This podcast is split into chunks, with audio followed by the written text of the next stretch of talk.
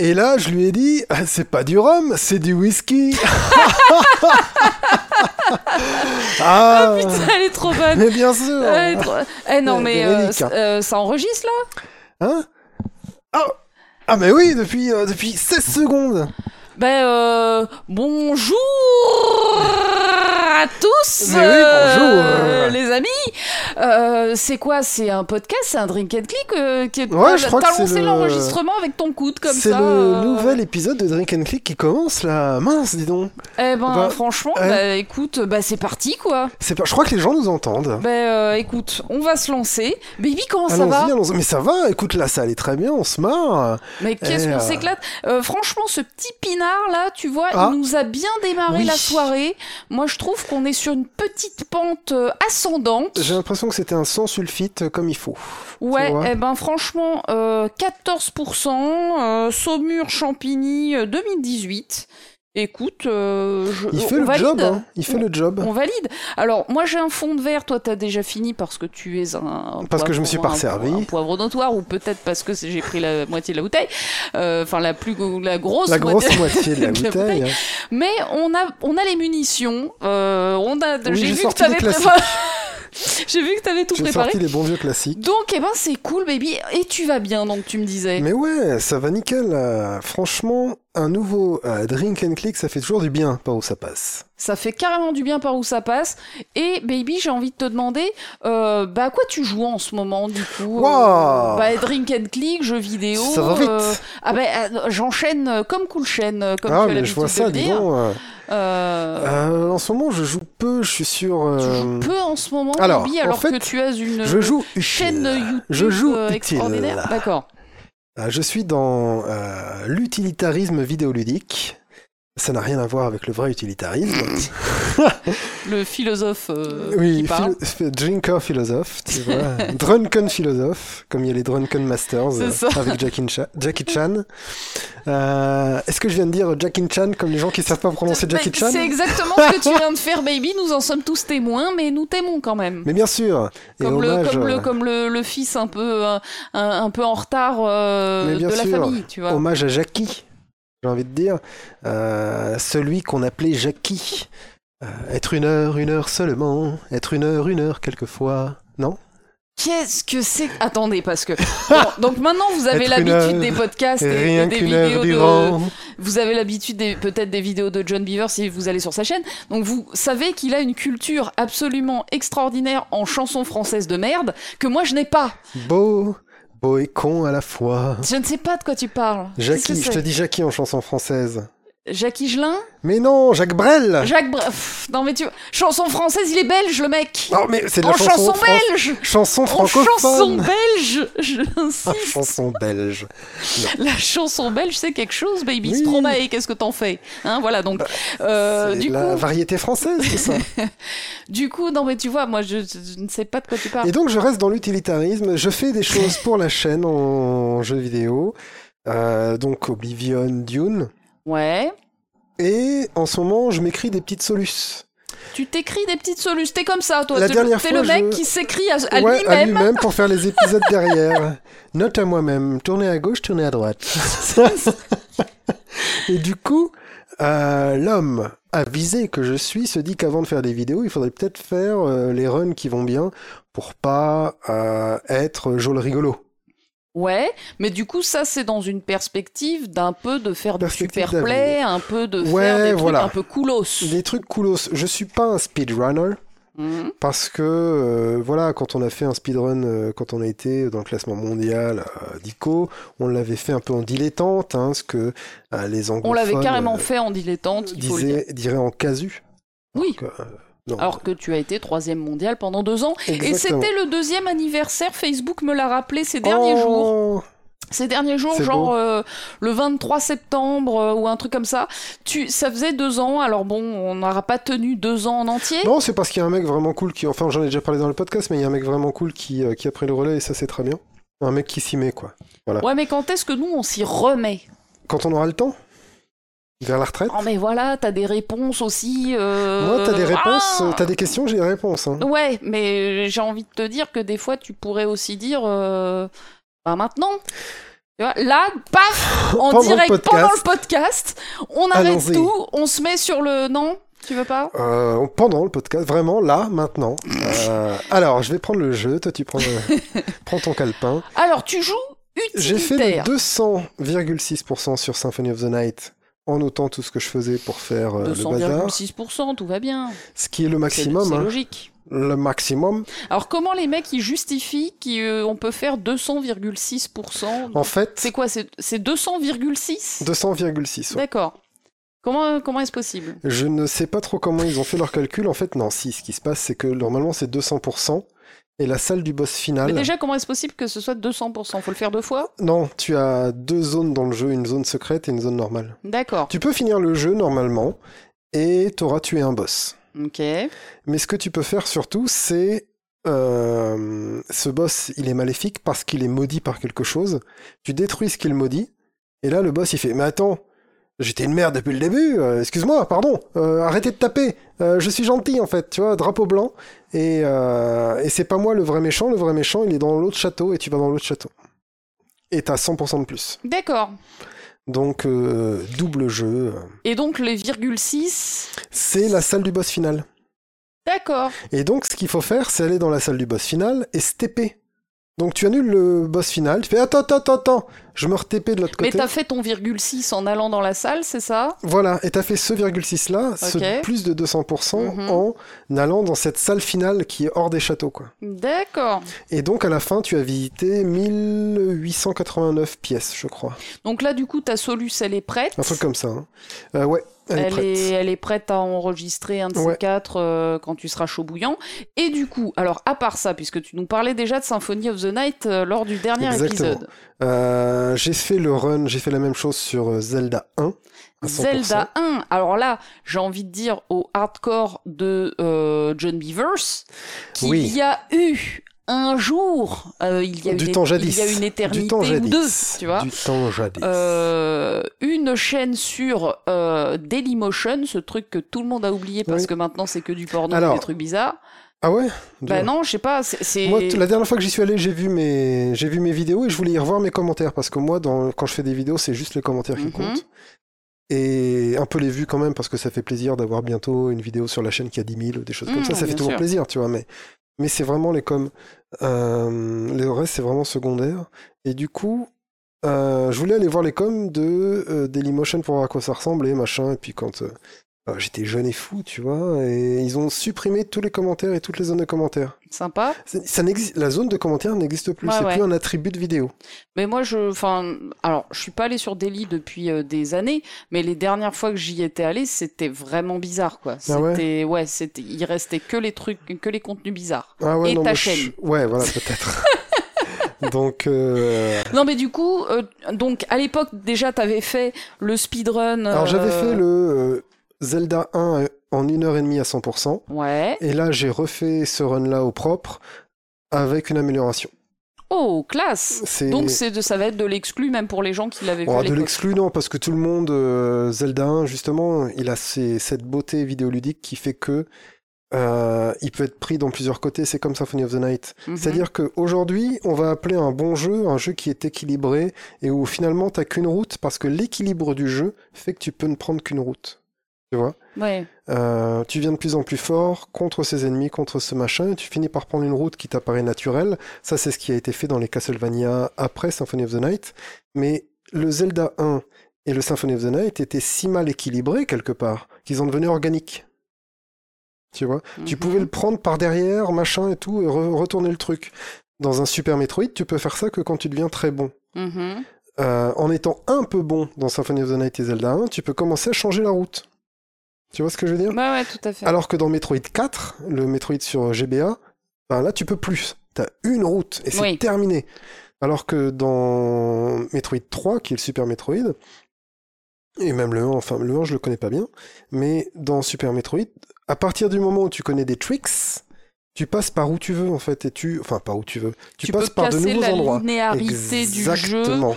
Que va utiliser le casu, euh, Voilà. enfin le joueur normal en fait, Oui, le, le joueur normal qui Le- va le faire la dans première fois, la Voilà. première fois, le, le run de première Mhm. fois. Donc euh, voilà, là c'est un Zelda 1 où on vide la map Et après, on part euh, avec tous les secrets. C'est tout, le 100%, ça veut dire tous les secrets du jeu. Et on n'a pas besoin de trop de clés. Et c'est ça qui est cool dans ce run, c'est que, en gros, après le premier donjon, on va chercher dans le donjon numéro 8 la clé maîtresse, qui est la clé qui ouvre toutes les portes, il n'y a plus besoin de clé. Et donc, tous les autres donjons, tu les fais sans penser aux clés.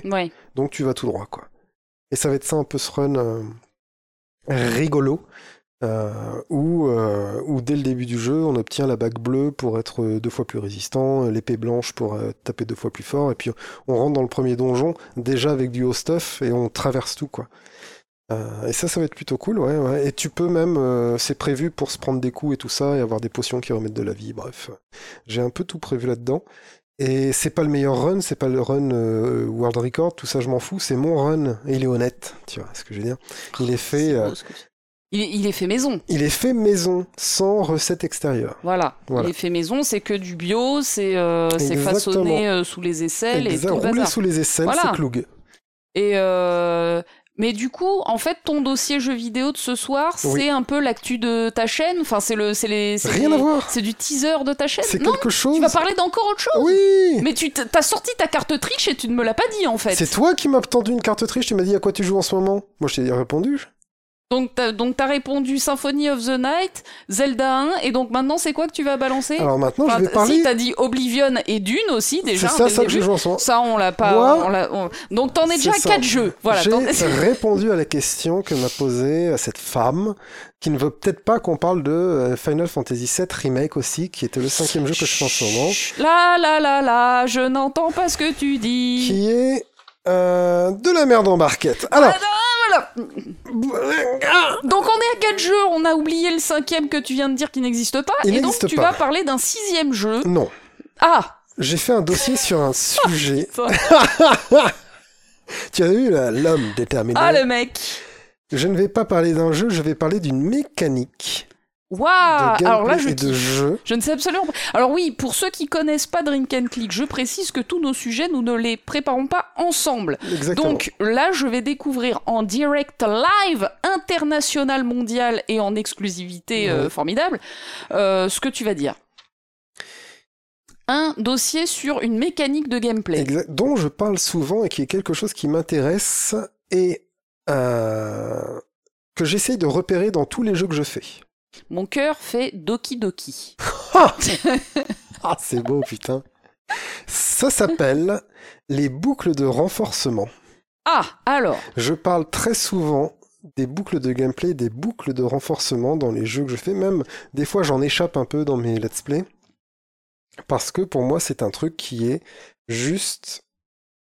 euh, comment dire Aujourd'hui, c'est partie prenante, ça l'a déjà été avant, hein, mais c'est devenu complètement intégré et presque obligatoire dans un jeu vidéo. Et de quoi je parle en fait? Je parle de voilà.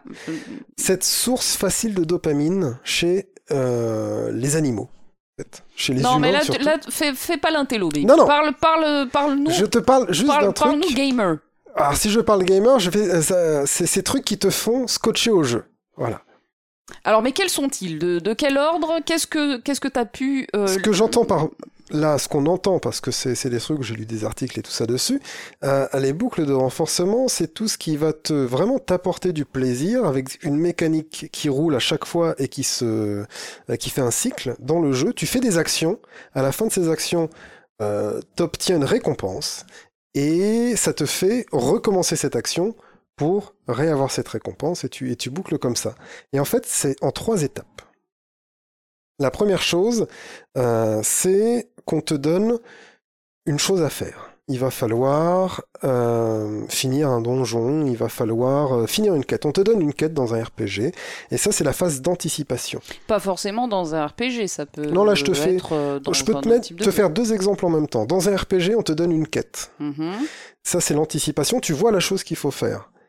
Euh, dans Tetris, tu vois ton plateau de jeu avec les briques qui sont déjà présentes. Mhm. Voilà. Dans cette phase d'anticipation, tu vas te préparer. Pour te préparer dans un RPG, soit tu vas farmer un petit peu pour avoir des l'XP et monter un tout petit peu, soit tu vas préparer ton stuff. Ah ben, je vais aller dans une grotte de glace, du coup, je vais prendre des armures de glace et des Mhm. épées de feu. Tu vois, tu vas vraiment te préparer à la situation et tu vas anticiper ce qui va arriver. Tu le vis déjà. Euh, dans Tetris, tu vas regarder quelle est la prochaine pièce qui va tomber et tu vas te dire, bon attends, où est-ce que je vais la placer? Euh, Si je la mets là à droite, peut-être que je pourrais faire un truc. Tiens, là j'ai une ligne de 4 euh, quatre tétraminos, je Ouais. crois qu'on appelle ça. Et enfin 4 blocs. Et euh, je crois que les tétraminos, c'est toutes les formes. Donc j'ai quatre... J'ai une ligne. J'ai une ligne, J'ai ouais. une ligne. Je vais la, je vais la. Et c'est marrant, je suis en train de voir que j'ai une ligne aussi vide que Mhm. j'ai créée tout à l'heure dans mes dernières boucles. Parce que mes boucles m'ont fait faire ça, tu vois. Une colonne vide, tu veux dire plutôt. Voilà, un trou Oui, euh, de quatre, euh, de quatre quatre blocs trucs euh, colonne. verticaux. Et donc après, je passe à l'action. Je prends dans Tetris ma pièce, je la mets sur la droite, j'appuie sur le bas pour la faire descendre dans... Paf. Attention, mais paf, juste paf. On n'a pas encore la fin. D'accord. Dans un RPG, j'ai mon armure de glace, j'ai mon épée de feu, je vais tuer les flambeaux de glace, tu vois, dans un FF9 ou je ne sais quoi. Et, ou alors je vais tuer les trolls des neiges. Et tout ça, je me dis, ah ouais, j'ai bien fait mon anticipation, paf, paf, paf, j'y arrive, sans trop de difficultés. Et à la fin, tu as ce qu'on appelle la récompense, qui est, ouais, j'ai fini la quête et j'ai looté dans un RPG. Et dans Tetris, avec euh, dans un RPG comme Skyrim, il va y faire euh, pom, bam, bam à la fin, tu vois, avec un vrai son qui te Mhm. dit que t'as gagné. Euh, et dans un Tetris, ça va être euh, et t'as quatre trucs qui descendent et d'un seul coup t'as rendu ton jeu plus facile parce que t'as fait tomber Mhm. tout ton plateau de jeu de quatre lignes vers le bas. Et en fait, ça, juste derrière, un jeu bien fait, euh, ce qu'il doit faire, c'est, et là j'ai pris des notes, hein, attention, j'ai vraiment pris des notes, Euh, pour que ça marche, en fait, il faut que les choses deviennent de plus en plus difficiles pour justifier la prochaine anticipation, la prochaine préparation. C'est-à-dire que à partir du moment où tu as sorti de ta grotte de glace, le jeu te dit hop, attention, il va falloir aller dans les égouts. Et là, il y a des rats empoisonnés. Et comment, qu'est-ce qu'on va faire? Euh, Ça, c'est dans ton RPG, tu vois. Et là, tu te dis, ah ouais, mais alors attends, il faut que j'aille au village que j'ai vu il y a deux heures, euh, parce que là, ils avaient des armures et des bracelets anti-poison, euh, et euh, je pourrais peut-être prendre des bottes anti-gadou pour pouvoir marcher dans la boue. Important. Et, euh, et donc, t'as paf, t'as une nouvelle préparation, donc t'as une nouvelle, on va dire, ça te restimule intellectuellement. Et dans Tetris, ça va être, ah, tu viens de passer de 20 lignes à 30 lignes, on accélère. Mhm. Donc l'anticipation, faut que tu ailles vachement plus vite, et il faut que tu deviennes vachement meilleur, et que dans Tetris, ça va très vite comme ça, les boucles, tu vois. Et elles s'enchaînent, elles s'enchaînent, elles s'enchaînent. Par contre, euh, quand tu n'as plus ces nouveaux challenges, souvent ce qui se passe, c'est que l'anticipation n'est plus justifiée, et du coup, tu vas lâcher le jeu. Tu vas avoir un ennui par rapport à ce jeu-là, et tu vas aller chercher une autre source de récompense finalement, parce que si l'anticipation n'est plus justifiée, la récompense devient moins efficace pour toi. Et du coup, tu vas avoir tendance, et moi c'est vraiment ma tendance, à avoir une sorte de bore out, comme ils disent en anglais, tu vois, de t'ennuyer suffisamment pour te barrer, quoi. Bah Alors, du coup, ce que tu décris, c'est un phénomène qui t'est personnel ou euh, le, ce- cette soif de challenge? Parce que je suis pas sûr que ce soit le cas de tous les joueurs. Par exemple, c'est pas le mien euh, d'avoir quelque chose soif qui de challenge euh, dans les jeux. C'est pas forcément Euh, de moi, je challenge. ferais hein. jamais un Dark Souls, par exemple. C'est probablement des très bons jeux, Dark Souls d'ailleurs. C'est probablement des très bons jeux. Tous mes potes en sont méga fans, Euh, mais moi, ça m'attire pas du tout Bah, tu de vois, Dark, me Dark faire one je shot ne- euh, par des par des monstres jusqu'à ce que je trouve comment les péter. C'est complètement Pour moi, voilà. Pour un moi, truc rédhibitoire pour moi. c'est que Dark Souls va trop loin et que du coup, toi comme moi, il va nous dégoûter. Je connais pas Dark Souls, je connais pas Demon Souls, j'ai pas fait les Souls. J'ai même pas fait les jeux d'avant. euh, Ouais, les Souls, les Bloodborne, les Ouais, Sekiro, les trucs comme ça, voilà, tout- toute cette nouvelle vague du jeu qui, qui a priori pourrait peut-être me plaire, sauf que ils ont axé leur euh, leur euh, cahier des charges sur la difficulté. Moi, c'est vraiment un truc qui me fait complètement chier euh, et qui va m'empêcher complètement de découvrir ces jeux qui peut-être me plairaient. Exactement. Euh, donc le, le challenge, c'est pas forcément la seule boucle de Alors renforcement là, qui existe. en fait, ça va te demander, ça va te mettre une montagne tellement haute que ta préparation, ça va être de l'apprentissage et ce qu'on appelle euh, du get good. Tu vois, tu vas devoir devenir bon pour ne serait-ce que passer cette première boucle ou cette boucle qui arrive. L'anticipation est énorme et du coup, tu as une tellement grande anticipation, quoi qu'on te donne à la fin, euh, le fait que rien que d'avancer, d'y être arrivé, ça te donne une récompense personnelle qui est très grande et c'est pour ça que ça marche autant ces trucs-là aussi. C'est-à-dire que la montagne est tellement haute que quand t'arrives au en haut, euh, ben t'as ouais putain ça y est j'y suis quoi, tu vois? Et des gens, je comprends très bien qu'ils puissent, euh, on va dire, euh, être accro à ça. Ah oui, oui, moi aussi je comprends que ça marche chez certains, mais je dirais que c'est pas un mécanisme universel. C'est pas, Je, je- mais je pense qu'il y a plusieurs types de mécaniques qui fonctionnent. Par exemple, chez d'autres personnes, il y a une mécanique qui va être le complétionnisme, Mm. enfin la collectionnite, moi ce que j'appelle, euh, qui est de faire par exemple toutes les quêtes ou de trouver tous les os de dinosaures dans Oui. euh, Red Dead 2, tu vois, j'en sais rien. Euh, Mais là-dedans, y déjà- a vraiment une quête des os de, des os de dinosaures dans Red Dead 2. Hein, voilà. oui, oui, les autres, dino- on n'en a pas trouvé un seul. hein. On n'en a pas trouvé un seul et euh, c'est un, c'est un. C'est un espèce- peu une fierté. c'est- C'est c'est une fierté pour toi. Pour moi, c'est un échec personnel. Ah ouais Je- Ouais. Ah non, moi le je, fait je ne suis pas qu'ils aient tombé. réussi à faire un putain de jeu qu'on a quand même arpenté pendant des centaines d'heures. arpenté. euh, et qu'on n'a pas trouvé un seul os de dinosaure, je me dis que euh, c'est l'échec de Rockstar. Voilà. Je- C'est l'échec d'un système éducatif. Voilà. Et donc, tout ça pour dire que la, la collectionnite, ça peut être un autre, euh, une autre boucle de être- renforcement. Oui, tout à fait. Parce que de toute façon, la collectionnite, c'est juste. euh, euh, il faut que j'arrive à tout faire. Donc, je regarde mes. Soit je fais. Je quadrille. Bah c'est un type de quête, mais c'est pas une quête Voilà. qui repose sur le skill. C'est une quête qui repose sur l'observation, la patience. Voilà. euh, euh, Mais qui reste des vertus qu'on a envie de. Euh, d'affronter. Enfin, tu sais, de. de... Ah, il y a un côté sacerdoce hein, sur les, Oui, oui. les autres dinosaures. Je pense que. Mais tu vois, il y a vraiment, si tu le fais euh, solo ou même si tu le fais, ça dépend de ta préparation. Soit tu vas aller sur internet regarder et puis ça te, c'est plus facile. Soit Non, tu le fais en difficile. Ça, ça, ça, c'est une technique Et de, de non, mais petit- ça existe. Chacun fait ce qu'il veut avec la galette qu'il a achetée. Mais Si, euh, si vous avez trouvé des autres dinosaures, hein, mettez-nous des commentaires, hein, vraiment, parce que. ouais, parce qu'on n'a rien compris à ce bazar. Franchement, dites-nous au moins où il y a un os de dinosaure. Et du coup, je comprends très bien que euh, on se fasse ces trucs-là. Voilà, je vais quadriller ma map pour les autres dinosaures. Je prends ce rocher, je le regarde, euh, je vais la- l'arpenter comme ça, il y en a pas. Euh, je vais en B1, il y en a pas. Je vais en C1, paf, j'arpente, il y en a un. Waouh, je suis content. J'en ai 99 sur 100. Ou j'en ai 1 sur 100 plutôt, il m'en reste 99. Et ben j'ai fait augmenter ma jauge, tu vois. Oui, alors voilà. Alors moi, ce que je dirais dans les euh, justement dans les boucles de renforcement, et c'est là que je voulais en venir, c'est que ça marche d'autant mieux qu'il y a des jauges Et voilà. pour les et donc, mesurer. il y a, pour moi, et c'est là le deuxième chapitre presque de mon truc, c'est que il y a des boucles dans les boucles. C'est-à-dire que je vais prendre un Fallout 4. Je ferai ma préparation, il faut aller dans telle usine pour retrouver euh, un, un robot euh, sénateur euh, Ouais, qui, qui a les codes d'une bombe. tout à fait. Fallout 4. Je me prépare, je prends mon bazar, mon bidule, et à chaque fois que je vais avancer, si j'y vais à pied, je vais avoir des toutes petites situations. Je vais me retrouver devant une ferme. Là, je vais me dire, il y a, trois raiders dans cette ferme, et deux chiens. Je vais me dire, ok, je les vois, je les vois sur mon VATS, par exemple, tchac, tchac, tchac, tchac, je les repère. La situation du terrain est comme ça.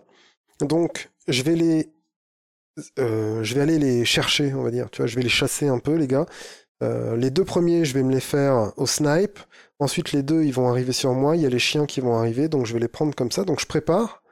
Et en fait, le jeu, ce qu'il va te faire, et ce jeu est très bien pour ça comme exemple, c'est que quand tu tues un mec, tu as carrément un bruit de loterie, de bandit manchot. oui, oui. Ça fait schkling, schkling à chaque fois que tu tues un mec, qui est un truc vachement euh, satisfaisant. Tu tues quelqu'un dans Fallout, quelque chose dans Fallout 4, t'as un bruit de machine à sous. Que t'entends plus au bout du troisième, hein, on va pas se mentir. Que t'entends plus consciemment au bout du troisième. Oui, mais enfin voilà. Mais On, tu l'entends tellement dans le jeu que euh, très rapidement tu l'entends. à plus. chaque fois, soit on te, on- déjà on te fait ce petit schling, et après on te fait une kill cam des fois, pour te dire, oh regarde comme il explose bien. Et donc ça fait paf, et chaque petit cadavre va être une source de loot, Mhm. avec justement, ça peut être euh, un deuxième élément qui se met dans les boucles de renforcement, c'est le jeu de hasard. Il peut y avoir du hasard qui va stimuler, on va dire, une autre euh, partie de ce qui, à quoi on est sensible, c'est-à-dire de prendre des risques. Et, euh, il faut souvent arriver à faire, euh, c'est des choses qui sont très sensibles dans les roguelites. Les boucles de renforcement dans les roguelites, ça arrive à faire un run, par exemple. Et sauf que que dans tu peux ces rappeler ce que c'est qu'un roguelite un roguelite, c'est tu vas dans un donjon généré aléatoirement avec un personnage qui est pas forcément très fort et tu vas te voir t'équiper du loot que tu vas trouver dans ce donjon. D'accord. Généré aléatoirement. Pour progresser Voilà. au- à l'intérieur même du donjon. Exactement. Et tu lootes aléatoirement.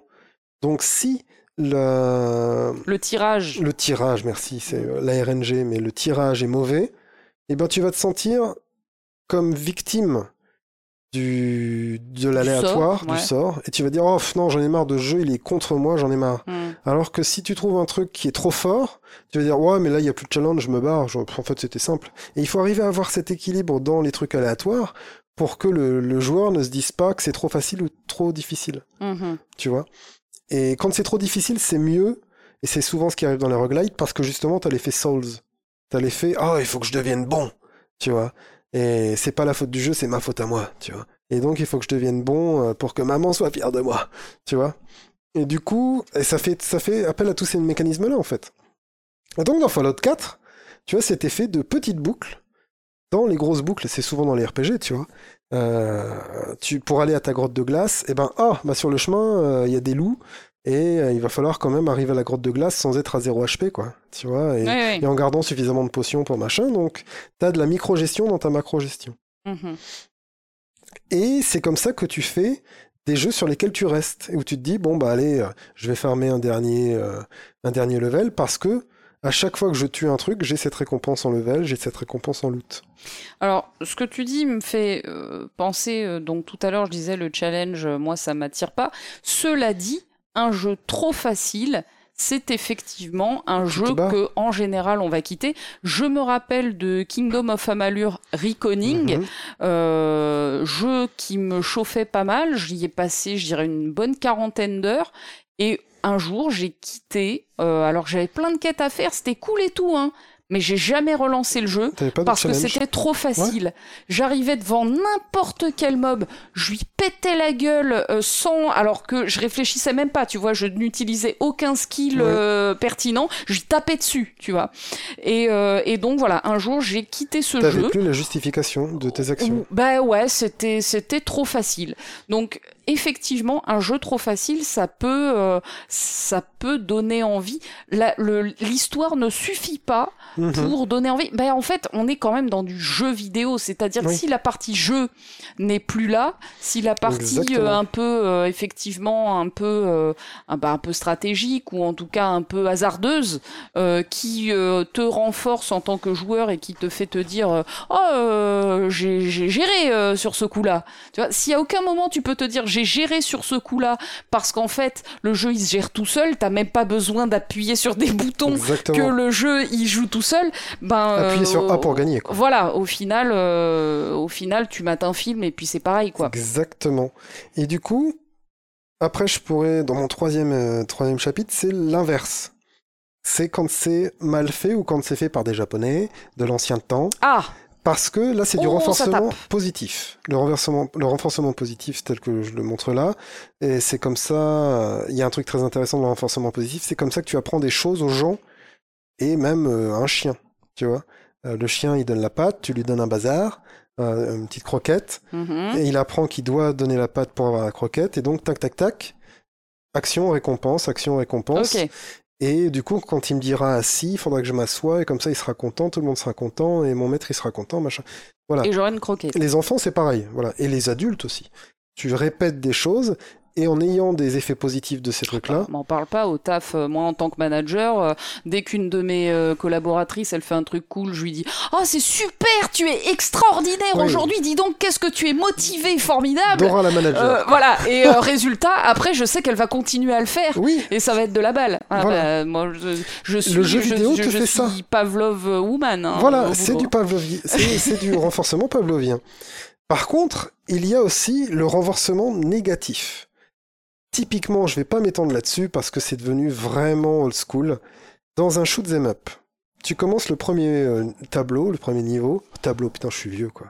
Alors, justement, pour les, pour les jeunes, qu'est-ce que c'est qu'un shoot 'em up? Parce que ça n'existe plus. Oh, c'est un jeu avec euh, en, en scrolling. Non, mais en le- vrai, il y a plein de genres qui ont disparu avec Ouais, la, modernité du jeu vidéo. hein, On en reparlera. Complètement, mais, euh, complètement. Donc c'était un jeu où tu as un petit vaisseau euh, et soit ça se déplace de gauche à droite, soit ça se déplace de bas en haut.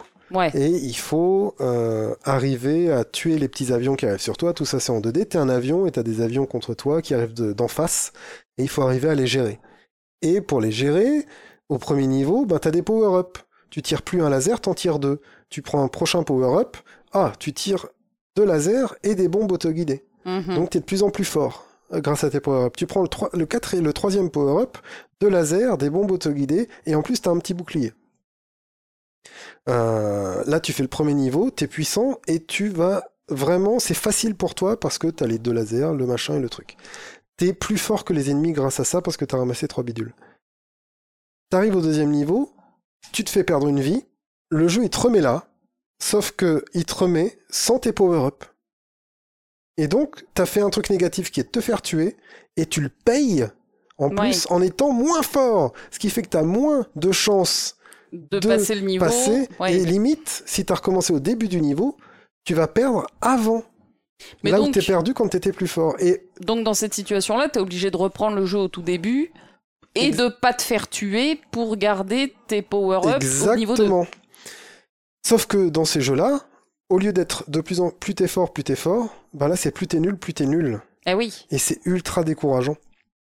Parce que, euh, bah parce que ça ne fait que te euh, refrustrer de base. C'est des jeux frustrants et pas des jeux qui récompensent. Mais je dirais que ces trucs-là, c'est euh, comme tu le disais tout à l'heure, un peu des archaïsmes de programmation. Euh, J'imagine que c'était pas pensé pour être punitif. Ça l'était euh, par euh, euh, par justement manque de euh, de réflexion autour de ce qu'est le plaisir de jeu. Exactement. C'est- des trucs modernes qui doivent accrocher les gens. Voilà, c'est-à-dire plus que on de- avance, et plus on bonifie ça. Voilà, on, on- depuis, on a théorisé en fait ce qui donne du plaisir aux joueurs. Voilà. Et euh, les développeurs d'aujourd'hui essayent euh, de prendre de, de, de prendre des mécanismes euh, qui donnent du plaisir aux joueurs, des mécanismes pavloviens, et de les offrir à Mhm. leurs joueurs. Peut-être pas tous, peut-être pas tous, tellement mais certains. étudié que c'est ce qu'on appelle la gamification au travail. C'est justement le renfort positif, euh, les boucles de renforcement, les reinforcement loops, quand tu vois des articles en anglais. Et c'est pour ça que je te disais que mon titre, c'était aussi euh, source facile de dopamine, parce que tous ces articles vont aller jusqu'au au côté neurosciences du bazar, de dire, ben, quand tu fais ça, euh, ton sujet, à la fin, il a de lui-même une récompense euh, qui s'apparente au plaisir. Mhm. Mais sauf que, et les mecs ils disent, sauf que la dopamine ça rend accro, et ça rend accro d'une part, mais ça rend, et tu as une, euh, pas une dépendance, c'est quand tu te, t'es de moins en moins sensible au truc qui te l'apporte. Oui, c'est le. Tu t'accoutumes, quoi. Voilà, c'est l'accoutumance. T'as une accoutumance au bazar, et c'est pour ça que l'anticipation doit être de plus en plus forte, pour que la récompense soit de plus en plus forte et que tu restes sur le truc. Et donc, du côté old school comme ça, t'avais les renforcements négatifs dans ces genres de jeux où tu mettais des pièces dans la machine en fait. hein. Ouais. C'est ça aussi. Et donc la, solution c'était pas rien que le fait de devoir une- mettre une pièce dans la machine, déjà, c'était. euh, ça s'attaquait à ton porte-monnaie. Et là, euh, en fait, tu perdais tout. Tu perdais des pièces, et la seule anticipation que tu avais, c'était get good, encore une fois, Mhm. et l'entraînement. Tu t'entraînes, tu t'entraînes pour arriver à la fin à cette grosse boucle qui est le jeu entier. Réussir à finir euh, House of the Dead euh, 2. Voilà, C'était le jeu qu'on jouait en arcade euh, dans ma jeunesse. Et encore, il était cool par rapport à un Gradius ou un machin, tu vois. Oui, mais moi j'étais nul à chier, donc Non, euh, déjà j'étais contente. C'est sûr, mais euh, l'un dans l'autre, voilà. Et, euh, putain, je sais plus où j'en étais, mais t'avais ces renforcements négatifs et t'avais les jeux qui n'avaient aucune sorte de boucle comme ça. Et quand tu penses, Tetris, c'est un des plus pro- un des premiers exemples dans lequel tu retrouves ça sans qu'il le sache au final. hein. Euh, mais si tu prends un Monkey Island, tu es porté par les délires, les dialogues et le fait de réussir des énigmes, mais tu les réussis souvent en cliquant un peu sur tout et machin.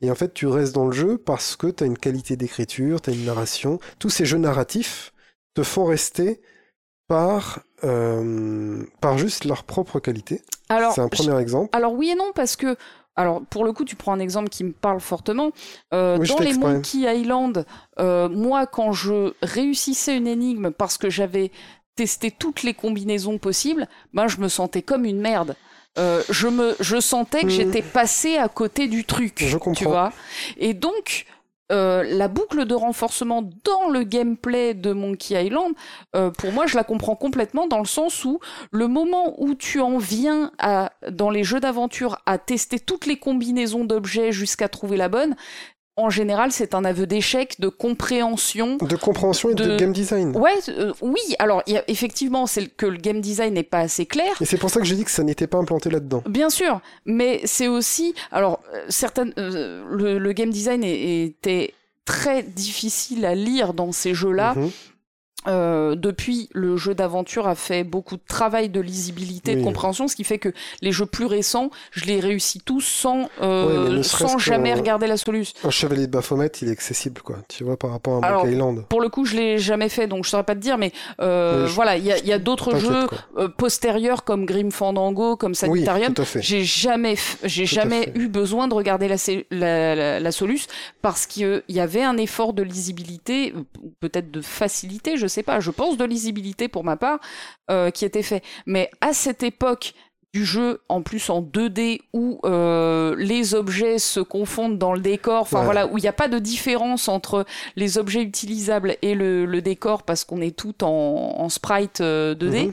euh, ben c'était euh, ultra difficile et moi j'ai ressenti vraiment des échecs quand je devais aller voir dans la Solus ou quand j'étais réduite à tester tous les objets les uns avec les autres pour résoudre euh, une énigme. Donc je dirais que oui, ces jeux-là nous donnent envie euh, de rester par leur histoire et par leur loufoquerie, par leur écriture en fait, Mhm. leur mise en scène et tout ça, Leur Mais euh, aussi- narrative. mais aussi par leurs énigmes, Oui. aussi euh, tirées par les cheveux qu'elles soient. Je suis bien d'accord. Et mais tu vois qu'ils n'avaient pas pensé à mettre des boucles de renforcement, de manipulation de joueurs, machin.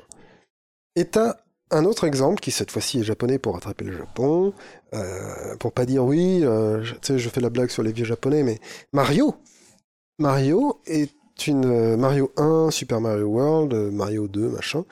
Pas le 2 au Japon parce que là c'est un peu débile, mais le Super Mario Bros 2, Super Mario Bros 3, Super Mario World, tout ça, ce sont des jeux qui, et là tu vas voir, je vais faire une transition, qui, attention, ça va arriver, hein, te font, quand tu perds, tu recommences au début du niveau, on va très vite te donner un champignon, et c'est en fait, vas-y, ton but là, c'est de finir le niveau. Mhm. Vas-y. Et euh, on pourrait déjà y voir un proto, une proto-anticipation de bah, il faut que je finisse le niveau, ok, j'ai vu qu'il fallait que je saute ici et que quand la plateforme elle bouge, il faut que j'évite la tortue, machin. Mais c'est vraiment plus de l'apprentissage par l'échec dans Mario. C'est ah, là il y avait une tortue, si je saute pas assez bien, euh, je me prends la tortue, ou alors il fallait que je ralentisse juste un petit peu pour laisser passer euh, euh, ce champignon, machin. Tu vois? Et du coup, c'est juste de je deviens bon à la manette, je deviens bon au jeu, donc je le finis parce que je mérite de le finir parce que je suis devenu bon. Voilà, et j'ai mon kiff comme ça, et tu kiffes quand même. T'avais pas forcément besoin d'un truc aussi fou que ce qu'on trouve dans Fallout 4 et de ce que je donnerai dans mon dernier exemple. Et ça, c'était possible grâce à quoi? Au retour, au début du niveau. Donc, on supprime la punition. C'est-à-dire que la punition dans le shoot 'em up, machin, dans, dans des vieux jeux un peu durs, si tu, meurs, tu dis oh putain, je suis mort, oh merde. Bon, euh, allez, tu vois, tu, tu fais ça dans un Castlevania, t'as plus ton arme secondaire qui est une croix, tu peux plus la tirer trois fois de suite dans le premier Castlevania, et en plus Ah oui, tu euh. recommences avec un petit euh, avec un petit fouet et tu te dis putain les, pro- les premiers trucs qu'on va me donner ce sera le fouet donc il va falloir que je pète deux bougies pour y retourner Donc là, c'est Euh, ultra punitif. C'est les Castlevania 1 ultra punitif comme ça. Alors que euh, si on part sur le dernier jeu qu'on a fait ensemble, qui était Hotline Miami, là, tu meurs, tu repars voilà, instantanément. et tu n'es plus puni. Ouais. Et donc, les mecs qui sont les plus forts, les jeux qui sont les plus forts et les développeurs qui sont les plus forts pour te faire faire de la boucle de renforcement comme ça, c'est ceux qui te permettent de faire des sauvegardes rapides. Je fais mon anticipation. Je fais F5 dans un Elder Scrolls. Mhm. Je sauvegarde. Je vais taper les mecs. Ah, ils m'ont tué. Tant pis, je, je charge ma sauvegarde. Clac, et je recommence. Je me suis retapé une petite anticipation parce que je sais ce qui m'attend. Je me suis spoilé ce que j'allais voir. Et du coup, presque naturellement et sans me m'auto juger, tu vas me dire ah non euh, j'aurais pas dû euh, quand même juste aller voir. Parce qu'en fait je suis mort donc je justifie ma peine par ça. Ou alors je justifie le fait que j'en charge pas ma peine. Et cette sauvegarde qui t'enlève toute punition c'est pas une sauvegarde où tu te dis comme dans certains jeux mon cadavre il reste là. Moi je retourne au point de départ il va falloir que je retrouve mon cadavre tu vois? Ça c'est l'inverse. C'est il y a des dès que tu as une sauvegarde rapide tu n'as plus de punition en fait. Ouais, mais justement, est-ce que ça casse pas le. Skyrim Est-ce que ça casse pas le, le sentiment d'avoir rempli un challenge que euh, finalement d'avoir la possibilité de charger, sauvegarder, charger, sauvegarder alors ça euh, casse pas le nombre de jeux vendus Oui, non, mais euh, voilà, moi je. Ça c'est, ça, c'est une chose. Et en plus, on parle de jeux Bethesda qui sont ultra buggés, donc ils peuvent planter à tout moment. Euh, Ça, mais pas ça, euh, voilà, c'est ça. Mais on- du coup, là, on parle un peu d'une exception qui est le jeu pour lequel on sauvegarde sans arrêt. Pourquoi? Oui. Parce que le jeu, il peut planter à tout fucking moment. évidemment Euh, mais euh, moi, je trouve que si t'as la possibilité juste avant le, le boss euh, de sauvegarder et euh, si tu perds, de toute FF7 façon tu reviens remake. après derrière. on s'est fait tuer par des boss et là le jeu il te dit est-ce que tu veux refaire le combat? Alors, dans FF7 Remake, moi, mais j'ai pas Pour- envie de parler de ce le, jeu. ouais, mais pour le parce principe le plus jour, moderne en, un jour, on en Oui, parlera. Et, quand on aura fini. Voilà. Mais et- dans l'exemple le plus moderne d'arrêter les punitions, on a, dans les jeux modernes, il n'y a plus de punitions avec les sauvegardes et les recommençages. Sauf, bon, après, je te parle de- des jeux modernes dans le style de ceux qui veulent se vendre en masse, hein. Skyrim, FF7, machin. Mais tu auras toujours des jeux où le mec il va dire Ah ah, t'es mort, bah va chercher ton cadavre dans la même zone. Allez, vas-y, salut. Hein. Alors, moi, je, je, je... Et en même temps, ce que je dis là est complètement contraire avec le jeu dont je vais parler juste après. Euh, je trouve que le sentiment quand même d'avoir une mini punition quand on meurt euh, est légitime. Ah oui, parce que ça juste. Mais pourquoi c'est légitime? Parce que ça donne plus de poids à ton anticipation. Et puis parce que euh, J'aurais dû mieux me que- préparer. Pourquoi est-ce que j'ai voilà, pas prévu tu qu'il y aurait un voilà. gobelin tu t'es pas bien préparé, t'es mort, et ben faut y retourner maintenant euh, à ton à ton combat. Euh, moi, moi pour moi c'est c'est justifié. Si tu peux sauvegarder juste avant avec un petit F5 et paf, oh le combat il est difficile, hop je fais F9 et je change mon armure pour mettre l'armure euh, Mhm. euh, plus plus. Euh, C'est comme ça qu'on fait Elder Scrolls.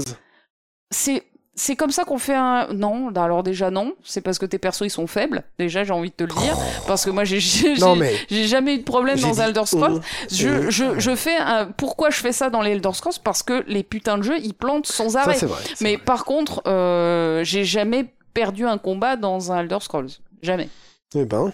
mais toi tu fais des magiciens aussi moi je fais des guerriers Oui, c'est vrai, c'est. Moi, je tente Euh, des trucs, évidemment. non mais voilà, moi, moi j'aime taper, c'est taper. Oui. Tu vois, moi faible femme dans la vie, donc dans les jeux vidéo, gros euh, gros Bien bourrin, tu vois. C'est ça. Non, mais c'est très con, mais euh, voilà, la vérité c'est que je laisse dans les jeux vidéo s'exprimer le côté bourrin que je ne peux pas exprimer dans la vie euh, normale. Donc voilà, toi, toi tu fais des persos qui ont 3 HP et qui euh, Alors, ça, c'est quand je joue tout seul. Quand je joue en let's play, je fais des gros bills. Oui, bon ben pour alors. pouvoir euh, rouler sur le jeu. Mais moi je Mais- roule sur les jeux toujours, systématiquement dans les que quand je joue en perso, je vais faire des trucs un peu. Tiens, mais si je faisais un, un lanceur de feuilles mortes, il y a un sort de feuilles mortes, ça doit servir à quelque chose. Voilà. à quoi on peut faire avec ça? Non, moi c'est pas mon, c'est pas mon Et comme j'ai toute une zone du cerveau qui est prise pour le comment, quand je suis en let's play, je le fais en euh, bon ben on va prendre, euh, on va regarder sur internet les meilleurs builds et on va et donc ça a donné le tout dernier épisode d'Oblivion où là j'ai trouvé un sort de paralysie qui fait que ben plus personne peut me résister quoi. C'est très rigolo. Mais, euh, mais voilà, bon, c'est c'est deux approches et j'aime bien voir les deux d'ailleurs. J'aime bien les deux approches, gros bill et. Bah oui, l'approche euh, casser le jeu Voilà. avec un perso très puissant, optimisé, et euh, euh, forer le jeu Mhm. en testant les trucs pourris, euh, mais qui fonctionnent quand même. Et moi, avec mon approche juste casser le jeu avec un perso très puissant, euh, il me manque toujours le deuxième aspect qui est euh, d'aller creuser dans les sorts un peu obscurs, mais qui sont très cool ou qui combattent avec un autre truc et qui peuvent. Moi, je- moi, je, je ne fais toujours qu'effleurer en fait la, Oui, tu, surface marche. gameplay par euh, la force. Dans le dernier force. épisode, là où je créais le sort de paralysie que je vais utiliser dans la prochaine saison, je disais, mais attends, est-ce qu'il y a des gens qui jouent Elder Scrolls en utilisant euh, absorption de volonté Tu sais, les sorts d'absorption de Ouais. volonté. Vous avez trouvé un parchemin d'absorption de volonté. Euh, 30 pendant 5 secondes. J'ai Mais- jamais utilisé de sort Et d'absorption. moi, je veux qu'on me dise que quelqu'un sur Terre, qu'on le trouve, certainement un Indien. Mais Euh, non, c'est un quelqu'un qui est dans les commentaires et qui va nous le dire. Non, parce qu'ils sont euh, des milliards, il doit être là-bas, statistiquement. C'est un Chinois ou un Indien. On va le trouver. Et donc, On va apprendre le chinois et l'indien. Et la prochaine vidéo, on va passer un appel à témoins. On aura des millions de vues. l'Indien, Eh ça va, il putain, parle baby. anglais. Mais il faut trop qu'on apprenne le chinois et l'indien. On aurait même Mais des Indiens, milliards de vues. Non, je te parle des vrais Indiens euh, D'Amérique, ils d'Inde. parlent anglais aussi. Des ah, vrais. Indiens d'Inde. Mais oui, mais les Indiens d'Inde, ils parlent anglais, c'est le Commonwealth. C'est comme dire que les Japonais ils parlent anglais. euh. Non, non, non, non. Je connais pas mal d'Indiens maintenant que je bosse avec eux. C'est vrai que Et- tu bosses avec plein d'Indiens. Il a fallu que je me fasse. Eh ben, écoute, baby, le prochain podcast, tu le fais en anglais, je le fais en français. Comme ça, tous les Américains qui écoutent les Drink and Click parce que c'est écrit en anglais, ils vont euh, en- enfin comprendre quelque chose à ce putain de podcast. Et euh, on aura des milliards de vues. Milliards Milliards baby, Milliards Des milliards de vues Et tes études de chinois, là, que t'as fait il y a 15 oui, ans, bah oui, bah je sais quand est-ce qu'on en euh, profite? Je peux encore dire, je parle pas bien chinois. Je parle un peu chinois, je peux Ça te se le dit dire. comment? Euh... Voilà, bon, moi je sais dire ni hao, Si, et ouais, déjà c'est euh, bien. Je pourrais dire euh, ni hao wo shuo han mais c'est tout, tu vois. Alors là, j'ai envie de dire à, mes, à mon, mon- mon ami chinois qui nous écoute, J'ai un Euh, accent dégueulasse, je sais plus faire les tons. Voilà. Le et tous ces trucs-là, je sais plus le faire, quoi. non mais je vais trouver une solution. Il faut qu'on fasse Je des peux dire je de t'aime en chinois, évidemment, parce que c'est la base. Je peux dire ça fait longtemps qu'on s'est pas vu, mon ami. tu vois tous les textes qu'on t'apprend. Ah mon ami, ça fait longtemps Et pas Brian vu. euh, is in the Voilà, c'est le Brian in the. Kitchen, c'est mon, nom- mon ami euh, euh, Wo de Pangyo euh, Le. Un truc comme ça. Ça, ça veut dire euh, mon ami, ça fait longtemps qu'on s'est pas vu. Classe. Mais, euh, mais voilà. Hao Ah, ça fait longtemps. Bu Jiang, je t'ai pas vu. Le, à partir d'aujourd'hui, ça fait longtemps que je t'avais pas vu.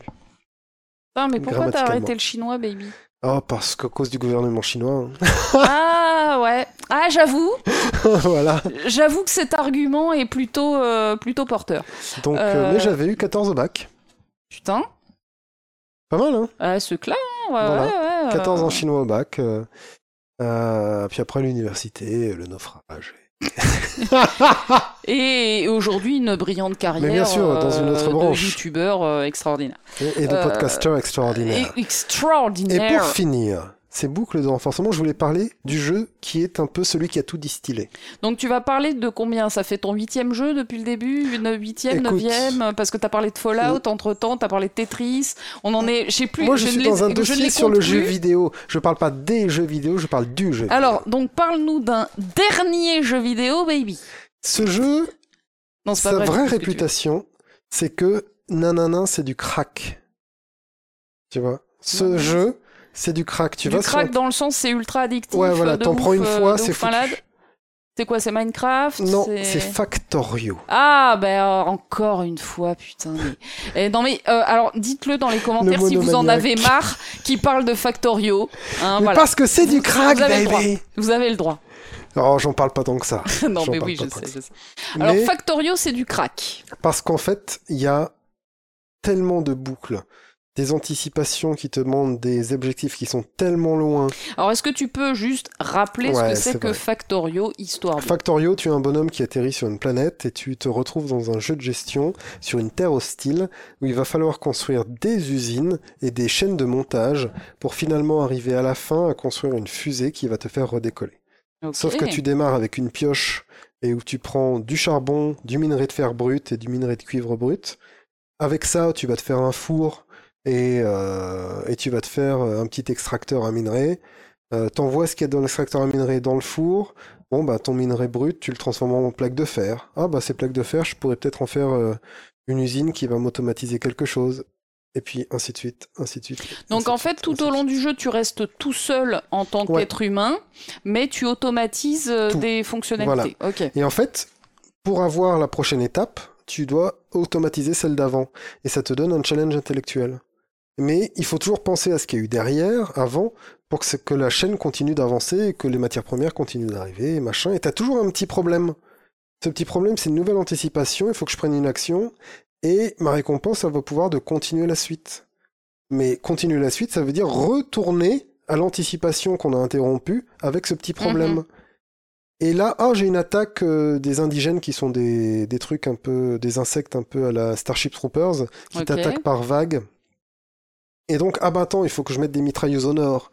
Ah, mais pour mettre les mitrailleuses au nord, qu'est-ce que je vais devoir faire? Paf, anticipation. Il va falloir que j'aille euh, fabriquer. Alors, soit je les fabrique à la main, ça va me prendre du temps, soit je vais monter une petite usine euh, qui va faire que si j'envoie du fer et des machins et des trucs. Ah, mais il me faut des munitions aussi. Ok, alors on va faire des munitions. Et en fait, tu es en train d'anticiper un truc pendant une demi-heure pour arriver à faire une chaîne de montage et arriver à protéger ta ligne nord. Et, les, et automatiquement recharger les tourelles avec des munitions qui vont arriver par tapis roulant. Donc tu as du temps à chaque fois qui te permet de euh, Ouais, monter ta stratégie. voilà. euh, C'est par vague qu'ils arrivent les ennemis. Mais euh, est-ce qu'il y a plusieurs stratégies possibles? C'est infini. D'accord. Et en fait, tu vas vouloir optimiser tes chaînes. Tu vas te dire, attends, si je mets trois usines de ça et deux usines de ça, eh ben, l'usine finale, elle va les consommer à un rendement de 100%. J'aurai pas de perte. Euh, ou alors, après ça, je pourrais le multiplier. Si j'ai besoin de deux fois plus de produits final, j'aurais qu'à mettre deux fois plus de euh, produits premiers. Alors qu'est-ce qui rend ce jeu aussi addictif? Le besoin que te donne le jeu de revenir en arrière en permanence pour augmenter la taille des choses et les challenges intellectuels.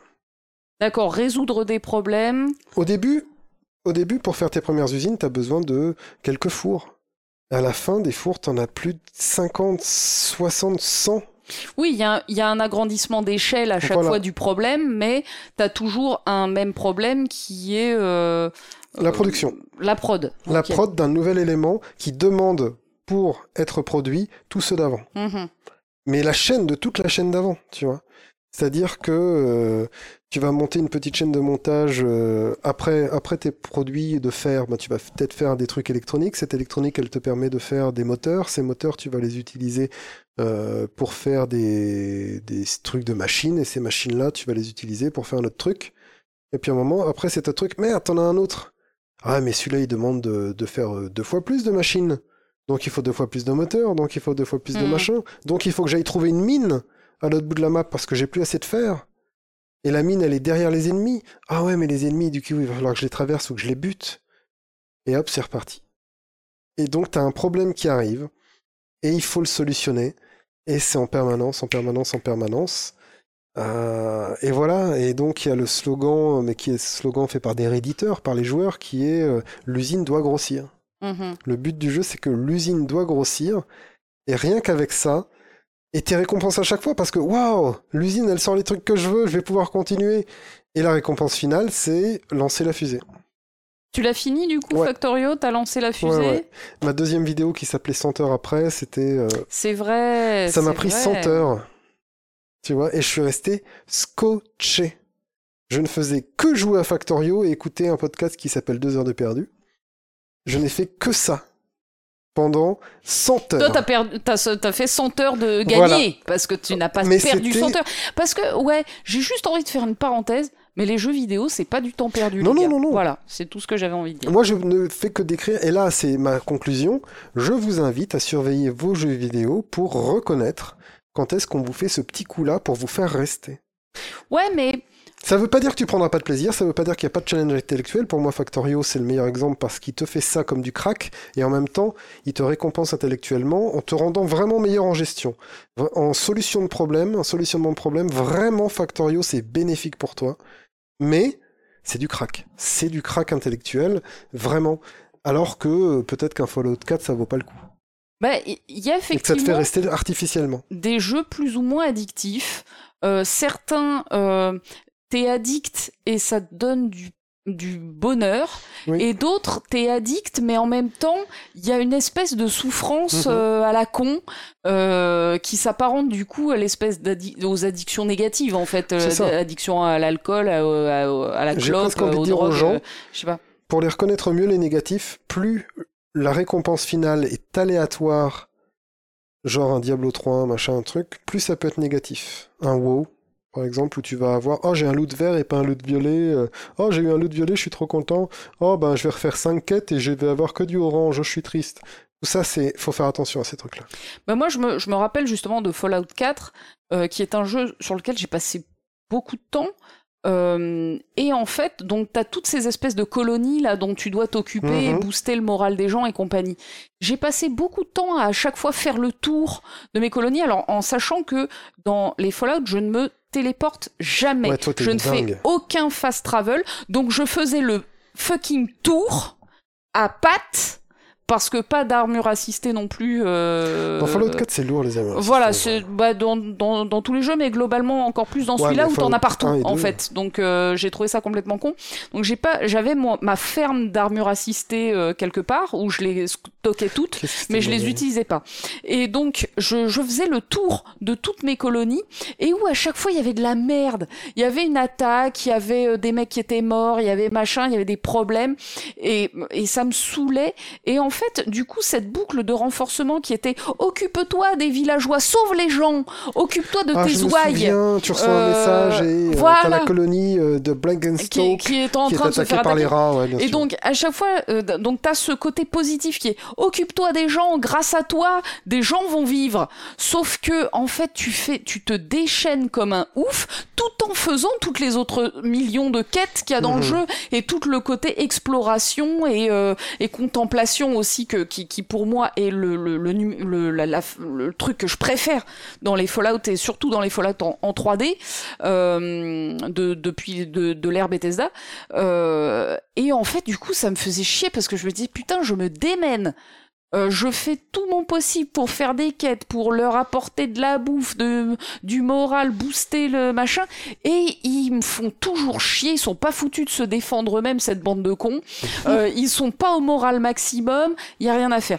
Et donc, ben, au final, ça m'a saoulé parce que Ouais, euh, parce que le renforcement était pas si positif que ça. Il y avait du renforcement addictif pas de vraie de je veux sauver ces gens. euh, et je suis prête à tout pour le faire. Sauf que euh, les efforts déployés étaient énormes et les résultats tout petits. Et donc quand le, les efforts et le résultat sont euh, pas égaux, tu vois, sont déséquilibrés, bah au bout d'un moment t'en as marre. Et donc au bout d'un moment, bah j'ai fini le jeu en fait. Hein, j'ai voilà, je- j'en ai eu marre, donc je me suis dit ok, je vais terminer le jeu, je vais finir la quête principale. Et, euh, et j'ai terminé le jeu et puis après je l'ai je l'ai jamais relancé. J'ai même pas fait les DLC alors que je les ai achetés. Euh, et alors qu'il Mhm. paraît certains sont très cool. Mais voilà j'ai eu j'ai eu un moment de ras-le-bol de putain j'en ai marre de m'occuper de toutes mes colonies. Je me suis défoulé la gueule pour que euh, ça se passe bien. Ça se passe jamais bien. Il Ouais. y a des putains de cadavres de goules au milieu de la colonie. Les mecs sont même pas foutus de les retirer. Euh, ça me saoule. Voilà. Je me rappelle d'une colonie que je kiffais particulièrement euh, à l'ouest de non à l'est pardon de, de la map Ah. je je saurais pas du tout me rappeler comment elle s'appelle euh, mais voilà, j'y passais très souvent, j'avais beaucoup de monde là-bas. Vraiment un joli endroit où d'ailleurs je stockais mes armures assistées. Ouais. Et euh, et il y avait toujours des attaques de ghouls, de ghouls à deux balles, hein, tu vois, les, les, les Ouais, ghouls ouais. vraiment euh, de merde. Et du coup, les cadavres de ghouls étaient au milieu de la colonie. Et j'avais envie de dire aux 20 mecs qui vivaient là, sérieux, mais passez un coup de balai, Oui, quoi. bah, ah, non, mais dans les colonies, à cause des textures du sol, ils ont tous des papiers journaux. Ouais, mais ça c'est les textures du sol. Ok, ils peuvent pas balayer les textures du sol. Mais c'est dégueulasse. Mais ils peuvent balayer les, cadavres ghouls. de ghouls. Mais moi, je voudrais qu'ils balayent les textures de sol. Il y a eu des, les- les- presque les premiers modes qui ont été faits sur Fallout 4, c'est la retexture de ça pour dire, Putain, mais c'est clean maintenant. Clean Oui, il y a Fallout des, il y a 4. des gens vois. qui ont balayé, il y a des gens qui n'ont pas envie de vivre. C'est des modeurs qui ont balayé. Mais bon, oui, bah oui. Encore une fois. Ça, c'est Bethesda, baby. Donc voilà, je vous invite, euh, quand, euh, quand euh, vous, vous êtes vraiment accro à un jeu, à vous dire tiens, mais pourquoi? Ouais, mais alors Et, du coup, euh, est-ce que ça démystifie pas un petit peu le jeu auquel tu es en train de jouer? Est-ce que en analysant les mécaniques Mhm. qui parlent à ton cerveau dans le jeu, tu casses pas un petit peu de la magie du jeu vidéo? Non, parce que si c'est ça, ça te suffit à te sortir de ton jeu, et qu'il n'y avait rien d'autre, et que du coup, ben, tu étais là à cause de ça et pas pour autre chose. Il faut euh, arriver à être conscient de ça et à se dire quand même, ouais, il est cool ce jeu, comme je fais avec Factorio par exemple. C'est pour ça que je ne touche plus à Factorio. Euh, c'est trop la drogue. Et du coup, je pense vraiment que ça ne te sort pas des choses de la même manière que quand tu deviens cinéphile, tu, tu, tu connais un peu le montage, euh, je sais pas quoi, tu vois. Euh, tu sais très bien que Jack Sparrow est pas immortel, et donc t'as ton suspension of disbelief qui revient, quoi. Ta suspension d'incrédulité qui reprend le dessus. On n'est pas toujours analytique à fond, mais juste arriver à voir l'art qui est derrière, un peu, cet art et cette manière de faire du jeu vidéo et à, et à hook les gens, comme ça, à les accrocher. Je sais pas pourquoi je le dis en anglais. À accrocher les gens, et ben, Pour te la péter. c'est quand même cool. Non, c'est par fainéantise.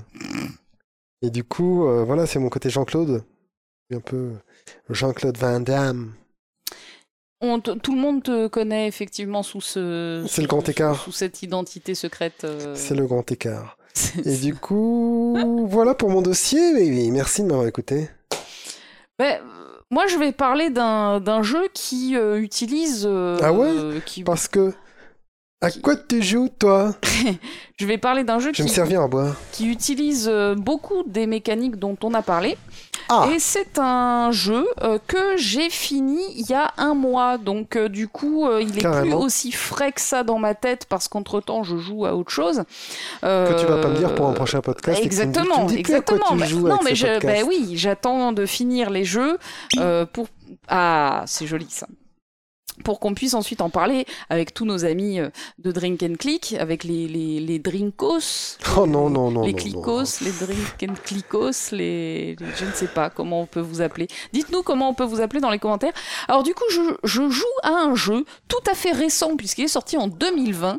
Il est sorti, en l'occurrence, sur PlayStation 4, puisque c'est sur cette console que j'y joue. Un jeu qui, euh, que j'attendais depuis des années, depuis qu'il avait été présenté dans un E3 quelconque il y a quelques années. Et quand je l'avais vu, je m'étais dit, un jour, il sera Ah, mien. Ouais. Et T'auras jamais le blé. Voilà. bah en fait si, j'ai le blé parce que les jeux vidéo c'est cher mais quand même. Oui. Et ce jeu c'est Ghost of Tsushima. Ah Voilà, oui. Ghost of Tsushima donc fini et même platiné baby il y a euh, un mois de cela maintenant et donc euh, voilà euh, Ghost of Tsushima 2020 euh, sorti par Sucker Punch donc un Hmm. studio dont j'avais entendu parler qui est connu notamment pour la saga des Infamous mais auquel moi j'ai pas joué donc j'avais pas d'attente particulière c'est des jeux de super-héros, enfin de, de- Ah, tout à fait. avec des super-pouvoirs. plutôt. Ouais, un mec qui court sur les immeubles. C'est ça. Ouais. Voilà, mais j'y ai jamais joué. Je sais que c'est une saga qui est plutôt cotée, plutôt plutôt sympa apparemment. Euh, et donc, ben, euh, il y a quelques années, ils ont annoncé dans un E3 euh, Ghost of Tsushima. Euh, ce qui avait d'ailleurs été assez étonnant dans ce trailer, c'est qu'il était en anglais, alors que ça présentait clairement des samouraïs, enfin en tout cas des, Oui, des, des, des- des personnages japonais voilà. de- d'un- du Japon médiéval. Et donc, moi, ça m'avait fortement choqué à l'époque et je m'étais dit, jamais je ne jouerai à ce jeu en anglais. Mais par contre, je jouerai impérativement à ce jeu s'il est euh, euh, s'il est en, en japonais parce que euh, parce qu'il a l'air très très beau et donc et donc bah du coup je l'ai quasiment acheté Day One dès sa sortie parce que je l'attendais avec moult impatience Bah, je me souviens de ce mec devant un temple avec cette dans ce trailer hein, avec l'herbe et les arbres, euh, vraiment ça. cette végétation qui euh, qui est soufflée par le vent et Tout à fait. Tout à fait, tout à fait. Et donc, c'est un jeu, euh, déjà, faut le dire, d'entrée de jeu, avant de dire quoi que ce soit de plus sur ce jeu, c'est un jeu qui est euh, extrêmement, extrêmement beau, et du coup, euh, qui va sortir sur PlayStation 5, notamment. Oh. Enfin, et en fait, il va sortir sur la prochaine génération de consoles. Et du coup, moi, j'avais des potes qui me disaient, ah non, moi, j'y joue pas sur PS4, j'attends Oh, qu'il sorte ouais. sur la prochaine génération pour y jouer à donf. Et j'ai envie de dire à ces potes-là, euh, qui j'espère m'écoutent. Manu, je te fais un petit coucou si tu m'écoutes. Tu n'as pas besoin d'attendre la prochaine génération pour jouer à Ghost of Tsushima. Le jeu euh, tourne très très très bien sur euh, la PS4 Slim qui est celle que j'ai. J'ai même pas une Pro, hein. Ah ouais. j'ai juste une Slim. Euh, le jeu tourne très très bien, il est très très fluide et les temps de chargement sont très très courts. Euh, donc ce jeu est optimisé de fou, ce qui me fait me demander vraiment quelle technologie ils ont utilisé. Je me suis pas renseigné avant de faire ce podcast parce que je voulais d'abord vous livrer mes opinions un peu à chaud, même si ça fait un mois que je l'ai fini. Mais euh, du coup c'est assez dingue. Alors du coup ce jeu, euh, qu'est-ce qu'il raconte? Il raconte l'histoire de Jin Sakai, qui est un jeune euh, samouraï. Il a froid. Alors tout le monde a fait 8000 fois cette blague sur tous les internets, baby, donc on va, euh, s'il te plaît, ne pas la faire. Tu, tu trouves qu'elle Euh, qu'elle jette un froid? Elle jette un froid et elle est, c'est du réchauffé, en fait. Oh, écoute, je ne suis jamais de ces frileux qui n'osent pas faire des blagues. Eh bien, euh, nous allons. Nous n'allons pas nous écharper. Voilà, c'est ça. Je pense que les esprits sont suffisamment échauffés comme cela euh, pour euh, pour aller euh, plus avant sur Je- ce sur, ce. Je te laisse cheminer dans tes idées. Je, je, je ne vais je vais avancer. Donc, ça raconte l'histoire de Jin Sakai, qui n'a pas spécialement froid, même si à la fin du jeu, pourtant, il, il pourrait. Euh, c'est un jeune samouraï qui participe à une grande bataille pour arrêter une invasion mongole, qui est Ah. dirigée par euh, Khotun Khan, qui est le petit-fils de Genghis Khan. Ouais. Euh, et donc euh, voilà, on a Khotun Khan qui arrive de Mongolie et qui veut euh, prendre, qui veut envahir le Japon, même si le mot Japon n'est pas prononcé une seule fois dans tout le jeu, et qui commence pour cela sur l'île fictive de Tsushima. Ah, d'accord. Euh, Mais est-ce que c'est basé sur des faits réels? Est-ce que les Mongols sont allés jusqu'au alors, Japon? je- j'en sais rien, baby. Tu me poses des questions intelligentes et je ne saurais t'y répondre. Je ne vais répondre qu'aux questions cons. Je te le dis Très tout de suite. Voilà. Est-ce qu'il a froid donc, euh, à la- fin du jeu, il a froid, effectivement. Euh, donc, en fait, du coup, il participe à cette bataille qui réunit tous les samouraïs de l'île de Tsushima qui sont euh, venus sur une grande plage euh, Ah. où euh, débarquent les, euh, les Mongols.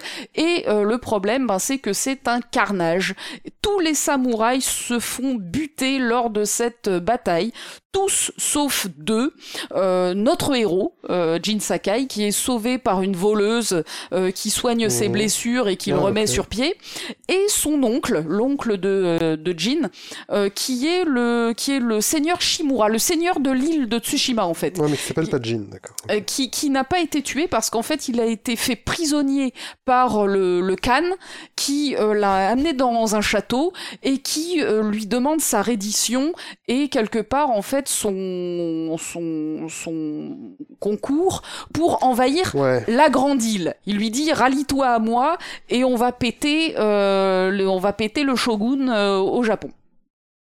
Euh, et du coup, bah, Jin Sakai se met en quête de sauver son oncle, euh, qui est retenu prisonnier par le Khan, euh, et son oncle qu'il vénère à la fois comme son sensei, c'est lui qui lui a tout appris des arts martiaux, et qu'il aime comme son père, puisque Jin Sakai il a perdu son père quand il était petit, et que c'est son oncle qui l'a élevé. Euh, donc il a un, un rapport de, de déférence euh, Oui. extrêmement fort à son égard, de respect, euh, et donc du coup il se met en quête d'aller le sauver, et donc il va, euh, Jin Sakai, il va parcourir euh, Tsushima, euh, qui est à feu et à sang à, à cause des hordes mongoles qui ont un petit peu essaimé un petit peu partout, qui ont, qui ont pris les villages, qui ont pris, qui ont monté des camps Mais il fortifiés, sera etc. seul contre tous? Alors au départ, il est seul contre tous, effectivement. Il y a aussi des bandits un peu partout qui profitent de la Mhm. situation pour euh, faire des rapines euh, diverses et variées. Il y a des ronins aussi euh, qui, qui, qui qui foutent le bordel sur l'île parce qu'ils voient euh, dans l'invasion mongole une occasion de se venger du pouvoir en Mhm. place euh, voilà des seigneurs ils se disent ah bah tiens euh, chais tu vois Ouais, un petit sûr. peu et donc euh, et donc ils sont contents Ok. et je le prononce très mal Non, c'était très bien. euh, Et du coup, euh, ah bah évidemment, je, je- je suis pleine de surprises, baby.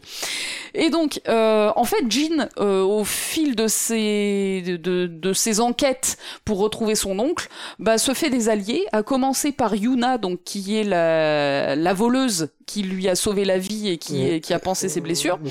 Euh, et euh, petit à petit, il se fait des alliés qui vont l'aider à, euh, à assainir l'île, à buter les Mongols qui sont un petit peu partout, les bandits, Tu etc. vas faire ça zone par zone Et euh, peu, Tu débloques les zones et tu les alors en fait, bah du coup, euh, du coup voilà, donc Fini, fini. oui, euh, du coup, il- petit à petit, il va, il va assainir l'île.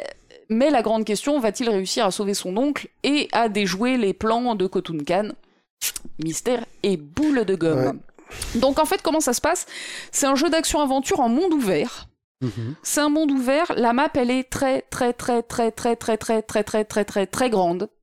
Euh, C'est pas une si petite île en fait. et non, c'est déjà ces deux îles en réalité. T'as une première île qui déjà elle-même est très grande, et quand tu crois que t'as fini le jeu, et ben paf, t'as une deuxième île qui est deux fois plus grande. Pam, pam, Voilà. Bon là j'ai un peu spoilé, c'est le seul spoiler que je vais faire. C'est qu'en fait il y a deux îles. Alors en fait si tu vas dans la map, tu vois tout de suite hein, qu'il y a deux îles, donc en fait c'est pas un spoiler. Bon. Euh, mais euh, c'est juste pour vous dire que quand vous croyez que vous avez fini le jeu la première fois, en fait vous n'avez pas du tout fini. Euh, et du coup, donc c'est un jeu en monde ouvert, ce qui Mhm. fait que tu peux arpenter le- la première île. euh, comme tu veux, et ensuite derrière tu as une deuxième île que tu vas euh, arpenter en deux temps. Le, le jeu est écrit en trois chapitres Mmh. avec trois zones euh, que tu vas euh, découvrir les unes après les autres. Mais tu vas pouvoir retourner dans les zones précédentes à chaque fois, donc t'es pas obligé de finir une zone avant, Ouais, enfin de finir toutes les quêtes d'une zone pour aller dans une autre, même si pour ma part c'est ce que j'ai fait. Bah ouais, c'est toujours ce que t'es un peu poussé à faire. voilà. Euh, C'est, c'est, c'est, moi je l'ai Tu fait peux euh, le peu faire, tu dois le faire. dans les règles de l'art, j'ai fait toutes les quêtes avant de finir les quêtes, les, jalons de quêtes principales qui t'ouvraient Ouais, le reste de, ma- je fais de la tout map. ce que je peux faire Voilà. avant d'aller faire ce que je peux pas encore faire. Exactement.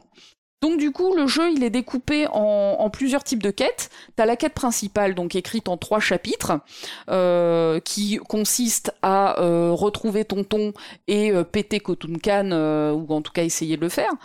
Euh, tu as ce qu'ils appellent dans le jeu des récits.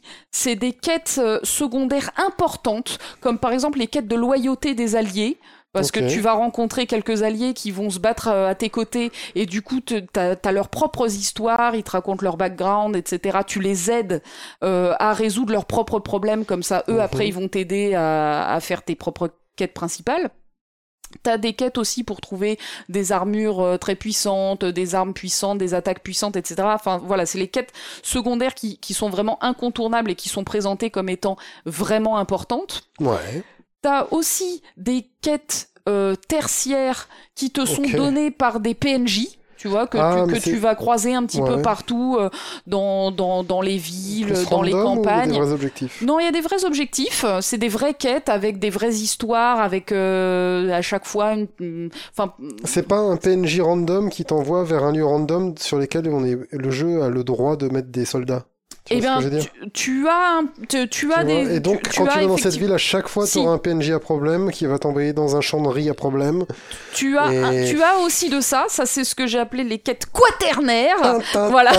Donc euh, là, j'étais sur les sur les Donc quêtes là, tertiaires, ouais. voilà, où là il y a, y a une vraie histoire, il y a un début, un milieu, une fin, il y a une petite leçon, il y a qu'est-ce qui s'est passé dans ce village. Oh, euh, euh, les mecs, euh, c'est des connards, ils ont Mm. vendu leurs femmes aux Mongols pour euh, avoir la paix, tu vois par exemple. Hmm. Euh, euh, donc voilà, il y a, il y a ce côté, euh, c'est pas lié à des personnages importants, c'est lié à des PNJ qui s'appellent tous d'ailleurs les autochtones dans le jeu. Les Ah. meufs et les mecs s'appellent tous autochtones, ce qui m'a ce qui m'a fait rire. Euh, donc ça voilà, c'est c'est les quêtes tertiaires.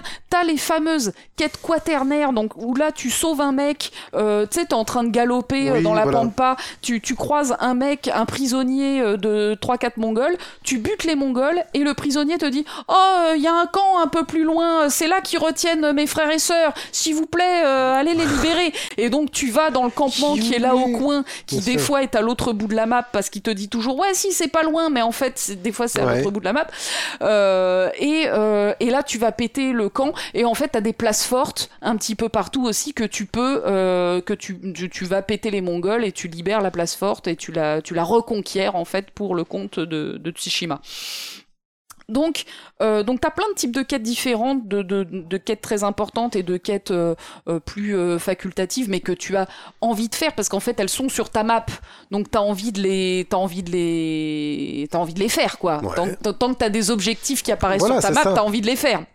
Donc là, je parle boucle de Toujours renforcement, le côté un peu, euh, il y a quelque chose à faire, je vais le faire Voilà. parce que je suis le héros, c'est moi qui vais sauver euh, ce peuple. Et, euh, et donc, tu as aussi plein plein de choses à trouver partout sur la map, qui est très grande, encore une fois. Tu as par exemple des, des sources chaudes, des onsen. Mhm. Euh, quand tu t'y baignes, tu euh, augmentes ta barre de vie. Tu Ah oui. t'as des euh, bambous d'entraînement où quand tu coupes les bambous d'entraînement avec ton sabre, ça augmente ta barre d'endurance. Euh, t'as des sanctuaires qui te donnent des petits euh, charmes, tu sais, des, hum, des amulettes Ouais. qui te donnent des, des skills, etc. Donc en fait, et ça, tu les trouves en suivant des oiseaux euh, dorés. Des Ah, fois, des fois, t'entends un cuicui un peu particulier Mhm. que tu t'identifies dès le début du jeu. hein. Tu te dis, putain, ce cuicui, il est un peu particulier. Et quand tu vois l'oiseau doré, tu te dis, cet oiseau, il est un peu particulier. Et en fait, quand tu le suis, il t'amène dans des endroits un peu secrets qui te donnent des bonus divers et variés, comme des skins aussi Ça fait un peu Shadow of the Colossus. Où tu Euh, suivais les aigles. Ouais, alors sauf que là, c'est d'une obviosité Voilà, dans Shadow absolue. of the Colossus, tu te disais au bout du troisième run et où tu l'avais un peu lu sur internet, tu te disais Ah bah ouais, quand je vais dans la bonne direction, il y a un mec qui me suit. Voilà, c'est ça. Ah oui, C'est, c'est dans, dans Shadow, c'est un peu, euh, c'est un petit secret ouais, du jeu. c'est cryptique. Alors quoi. que là, c'est ultra obvious et au bout de, de- d'une heure dans le jeu, tu croises un PNJ qui te dit Oh, euh, tout à l'heure, j'ai suivi un oiseau doré, euh, Ah. j'ai trouvé un truc sympa. Et là, tu comprends Oui, que ah ben oui, les oiseaux dorés que je vois depuis le début, en fait, il fallait les suivre. Donc, euh, donc voilà. Mais en fait, tu le, tu le savais déjà. Donc, soit tu suis les oiseaux dorés, ils t'amènent aux quêtes ou aux endroits peu secrets. Mhm. Sinon, tu peux aussi suivre le vent. Ah. Et donc, en fait, le vent, tu en parlais tout à l'heure. J'en parlais du vent, moi Oui, t'as parlé du vent en disant que dans le, dans le trailer, Ah, on fait, voyait le sûr, vent qui le vent. soufflait, machin, et que c'était très beau. Eh ben, le vent, en fait, c'est un élément très euh, important du gameplay et de l'esthétique du jeu. Alors, euh, du gameplay, c'est-à-dire que euh, quand tu sélectionnes une quête pour aller la faire, eh ben en fait le vent que tu vas voir euh, sur ton sur, sur ta map, Ah. il va souffler pour t'amener vers cette quête. T'as pas un triangle qui pointe dans la Tu direction, n'as c'est le pas vent. de boussole, tu n'as aucune interface Ah. sur l'écran du jeu. L'écran du jeu est entièrement pas immersif. rond. Tu es en euh, immersion totale et c'est magnifique. Ouais, c'est T'as zéro minimap, t'as zéro interface. Sauf quand t'es dans les combats. Dans les combats, t'as ton, in- une toute Oui. petite interface de combat sur les côtés en bas. Euh, sinon, tout le reste du temps, t'es en full écran. Avec zéro En interface fait, nulle part. l'interface apparaît quand elle est utile. C'est ça, exactement. Ouais. Ce, ce qui, ce que moi j'adore, ce qui était le cas d'ailleurs dans Shadow of the Colossus, aussi quand t'étais euh, sur Est-ce Agro. que tu veux que je me la pète un petit peu? Est-ce que tu sais d'où ça vient, ça? Mais euh, fais. Donkey Kong Country. Fais péter, baby. Donkey Kong Country sur Super Nintendo par Rare. C'est ceux qui s'étaient vantés à l'époque de dire mais attendez, si on n'a pas besoin d'interface, on met pas d'interface, notre jeu est tellement beau que quand tu prends une banane, t'as ton nombre de bananes qui apparaît, quand tu prends une vie ou que tu perds une vie, ça te le montre. Mais on n'a pas besoin d'interface sinon. Eh ben, je suis ultra d'accord avec cette philosophie. Pour moi, inventé ce... On, on pourrait dire cette interface, euh, comment on pourrait dire, contextuelle. Contextuel, ouais, c'est- exactement ça. Euh, ben voilà, moi je trouve que c'est super, et donc ce jeu en fait une très très bonne utilisation. C'est pas du tout le seul, hein, effectivement, mais vu que c'est un jeu qui est extrêmement beau, et je vais y revenir, euh, ben forcément ça prend toute sa force euh, dans ce jeu, puisque du coup c'est un jeu à screenshot. Hein. Tu fais Ouais, voilà. tu, tu, euh, tu- ne, tu ne clignes pas des yeux quand tu joues à Ghost of La Tsushima. lumière, euh, le- C'est- les feuilles qui doivent être rouges sur. Magnifique, c'est extraordinaire. Euh, donc voilà, il y a un énorme travail sur la lumière, il y a un énorme Ouais. travail sur le vent, puisque donc partout, partout, tu as des végétaux à foison, à gogo saras. Euh, tu as des roseaux, tu as Hmm. des arbres, tu as des fleurs, tu as des buissons, tu as des végétaux absolument partout. Et tu as le vent qui souffle en permanence puisque il souffle toujours vers ta quête. C'est pas un peu genre, oh, mais qu'est-ce qu'ils vendent ici quand même? Si, si, ah, Tsushima, il y a du vent. Ouais. Tsushima, il y a du vent. Euh, en fait, tu peux, si tu ne sélectionnes aucune quête, il n'y a quoi pas de vent. Euh, je ne sais pas. C'était Eric, si tu m'entends, si tu peux répondre dans les Ma, commentaires. c'est l'île. Euh, voilà, mais euh, Après, Je suis nul hein, en japonais. c'est Shima en fait l'île. Ah, c'est Shima. Shima l'île. Donc ce Donc, serait euh, quelque chose. Emma. Voilà, bah, je ne saurais pas dire. C'est, ça veut peut-être dire vent, hein, j'en sais rien. Euh, du coup, Je euh, t'interromps, désolé, pour des bêtises. du coup, du coup, t'as ce vent qui souffle en permanence dès que t'as une quête qui est sélectionnée. donc c'est-à-dire tout le temps, euh, et qui fait bouger tous les végétaux partout, et c'est extrêmement beau. Euh, parce que ben tu as la moindre branche, la, la moindre feuille, et donc tu as sans arrêt, as des zones entières où tu as des, des érables, par exemple, des érables japonais, Mmh. qui ont des feuilles qui, qui tombent parce que c'est l'automne. Euh, je pense à la forêt dorée, par exemple, une des Ah oui, premières carrément, jeu. s'appelle comme ça, d'accord. Euh, et, euh, et tant que tu as des feuilles qui tombent en permanence, et ben le vent les fait, euh, les, les fait bouger.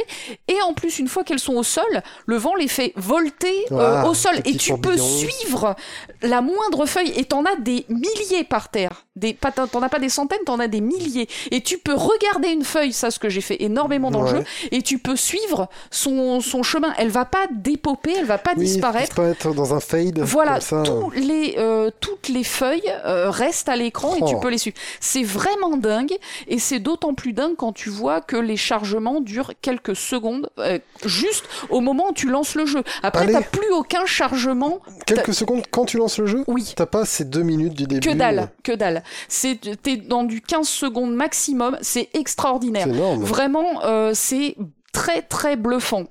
C'est très bluffant la technologie qu'ils ont employée.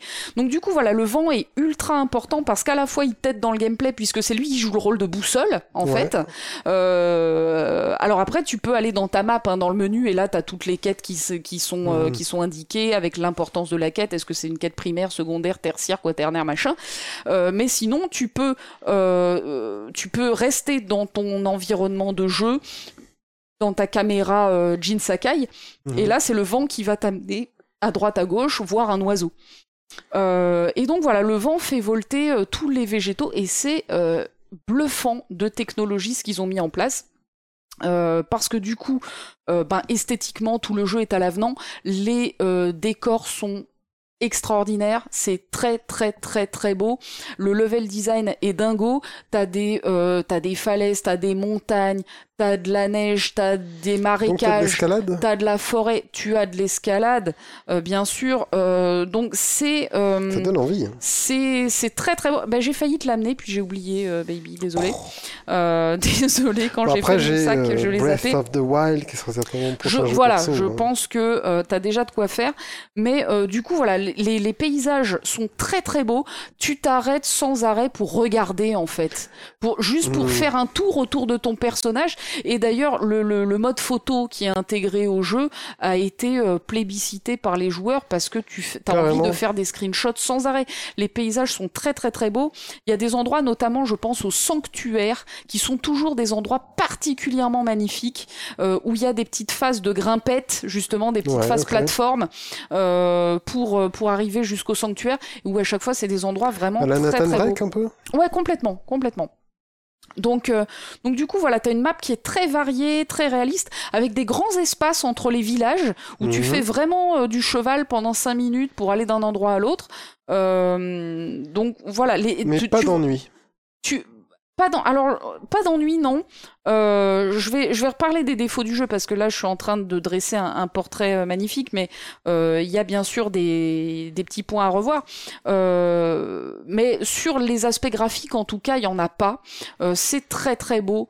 Euh, les décors distants tu, tu, te Mhm. pointes, tu te mets à un endroit euh, et tu regardes autour de toi, tu vois très très loin. Ouais, et c'est beau. Euh, toi qui es un amateur de décors Ah distants, bah, bien sûr. euh, J'arrête pas de me balader, rien que dans Oblivion, qui est un vieux jeu modé, mais modé, modé joli. Mais dans Oblivion, j'arrête pas de dire, oh, c'est beau, hein. Voilà. C'est beau Non, les mais, jeux vidéo. oui. Enfin, voilà, franchement, pour, pour toi, euh, qui est un amateur de décors voilà. distants, Et même, même de décors pas distants. De jolis trucs, tu vois. Et la dernière image de. J'aime bien finir mes épisodes, mais là, c'était la dernière saison. On a fini sur un, petit coucher de soleil, une arche elfique, euh, au bout, une forêt avec la tour de la cité impériale. C'était toute beauté. bah vois. oui. Bah là, donc, euh, là euh, voilà, j'imagine de- que dans un jeu tel te... que tu me le décris, je vais m'arrêter tout le temps. Quoi. Voilà, où tu, où tu te places, t'as plein de petites collinettes partout. Et le tu peux- littoral. où tu peux regarder. Sur une île. Bah, je- tu as plein de littoraux. Tu Mais as, est-ce que euh, ce- enfin, c'est les vagues, par exemple, tu, qui euh, se- tu as des vagues, sur les rochers tu, euh, euh, tu as des, euh, des bateaux qui sont au large parce que t'as les bateaux mongols qui sont, euh, qui sont au loin. euh, t'as des mouettes évidemment, baby. euh, toi et ta passion pour les mouettes. Évidemment. Hmm. Donc voilà, t'as as vraiment des paysages euh, de dingue où tu, euh, tu, tu te mets en plus alors il y a une alternance jour-nuit donc il y a aussi ce côté des fois il fait jour des fois il fait beau des fois il fait orage Mhm. enfin t'as aussi une météo donc un même paysage tu peux le voir de plein de manières différentes avec les lumières Ah. du matin ou les lumières du soir aussi qui sont particulièrement euh, belles Euh, donc voilà t'as as ce côté graphique Est-ce que Très, le cycle jour-nuit, souvent on a discuté tous les deux du fait que quand il y a un cycle jour-nuit, tu te tu passes plus de surprends. temps la nuit que, voilà, que le tu te jour. surprends à ne vivre que la nuit et en fait tu joues à ton jeu la nuit et tu te dis mais que la nuit ici et dans Oblivion je le fais pas mal aussi là en ce moment. Euh, bon j'y reviens toujours mais c'est un peu le jeu que je fais en ce moment. Et ben ah il fait nuit bon on va aller on va aller parce que quand même pour que les gens voient ce qui se passe on va laisser passer jusqu'au jour quand même. Et du coup ouais, ça me force à jouer de jour. Mais c'est vrai que qu'est-ce qu'on joue de nuit dans ces jeux quand même? Alors, moi, j'ai- pour euh, coutume de ne jamais faire passer le temps, sauf dans le jeu auquel je suis en train de jouer en ce moment. Ah ah, petit teaser. Suspense. Parce que, euh, parce que ça a euh, de l'impact. Mais du coup... J'arrive pas à deviner. Du coup... Dans Ghost of Tsushima, j'ai trouvé que les durées des journées et des nuits étaient plutôt bien équilibrées et que euh, on n'avait pas la sensation de jouer tout le temps de nuit. Euh, pourtant, on n'a pas on n'a pas passé le temps. Hein, on pourrait, on, Ouais. on peut euh, le faire en se mettant dans un campement ou je sais pas quoi, mais on l'a jamais fait. Donc en fait, je dis on peut le faire, mais je suis même pas sûr qu'on peut le faire. On l'a pas Ouais, fait. Est-ce que tu as des avantages d'être de nuit d'infiltration? Non, pas du tout. Bon. Je crois pas. Je suis même pas sûr. Pareil, hein, vu que nous on n'a pas vraiment testé. euh, euh, si c'était mieux de jour ou de nuit, euh, on a joué à l'heure qu'on jouait. Un jeu qui avait très jolie nuit, c'était Horizon Zero Dawn. Il était beau ce jeu. Zero Dawn. Dawn Oui, pas Down. Ouais. D-A-W-N quoi. Bah oui. Ok. Down. Bah non, c'est pas Down. Dawn Ça. Ah oui, c'est Dawn, t'as raison. Bah oui, c'est Dawn. Dawn. Dawn, Eh je dis ça parce que ça me rend dingue. À chaque fois, les gens ils prononcent mal le nom de ce jeu. Non, non, mais euh, c'est moi qui, Euh, euh, qui prononce jamais ces mots-là. Qu'est-ce que je voulais dire? Que du coup, que c'est un jeu très très beau, euh, très très beau, donc qui se passe dans un Japon médiéval aussi, avec donc t'as toutes les architectures médiévales. Alors moi qui suis allé un certain nombre de fois au Japon et qui ai vi- visité des villages euh, médiévaux japonais, Mhm. euh, ben c'est vraiment euh, c'est vraiment ça quoi je, je, je pense euh, à un, un patelin au Japon qui s'appelle Takayama qui est dans les montagnes où juste à côté il y a des villages euh, euh, très anciens qui sont euh, qui sont maintenus en, en état euh, voilà, euh, ben je suis allée les, les visiter, j'ai eu cette chance, et c'est vraiment exactement ça. T'es vraiment sur les chaumières médiévales japonaises, c'est très très cool. Donc voilà, le, le jeu est beau et fidèle euh, sur euh, fi- fidèle de l'époque, en tout cas architecturalement parlant, euh, de l'époque qu'il représente. Donc c'est assez cool.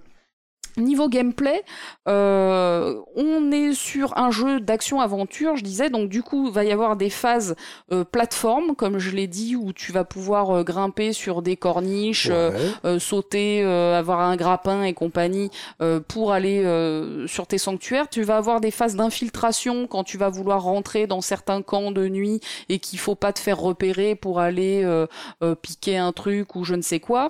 Euh, tu vas avoir aussi des phases de pistage où il faut suivre euh, des mecs euh, et pas te faire euh, repérer jusqu'à les trouver, etc. Puis bien sûr, tu vas avoir des phases de combat où tu vas taper des Mongols, tu vas taper des bandits, tu vas taper des connards. Euh, et donc en fait, tu es un samouraï. Donc tu vas les combattre surtout au sabre. Et là, du coup, c'est assez réaliste parce que en fait, en deux trois coups, t'as tranché le mec. Oui. Euh, sauf que lui aussi, en deux trois coups, il t'a tranché. Donc c'est des combats de- presque de quasi one shot. Euh, Soit c'est c'est lui ou toi. qu'on n'a pas vu Voilà. ça. ok. Euh, donc, euh, donc te- au fil du jeu, tu débloques euh, des postures qui te permettent de t'adapter aux armes qu'ont tes ennemis. Mhm. Si tes ennemis sont des épéistes ou des lanciers ou qu'ils ont un bouclier, etc., ben t'as une posture de d'escrime en fait qui est différente et qui te permet d'être plus ou moins puissant en fonction des ennemis. Euh, t'as aussi un arbre de compétences où tu vas euh, améliorer tes combos, tes attaques, etc., machin. Euh, tu vas aussi au fil du jeu euh, obtenir euh, des arcs, donc tu pourras attaquer aussi à distance, et aussi des armes de jet qui vont t'aider dans tes combats au corps à corps, comme des kunai ou Mhm. comme des bombes ou des trucs comme ça. J'ai beaucoup utilisé les, les bombes. D'accord. Euh, c'est rigolo. Ça fait penser doucement à Assassin's Creed de Ah, je pense que on est complètement dans le style Assassin's Creed. 2.1, 2.2 quoi. Pas le 2.2, mais ceux d'après. Parce que le 2 a trois numéros en fait Mm. dans Assassin's Creed. Et ça fait doucement penser à ces trucs-là. Après, c'est un peu d'Ubisoftisation, on va dire. Ah ouais, complètement. vidéo. Ah, Mais complètement. si c'est bien fait, moi je dis pas non.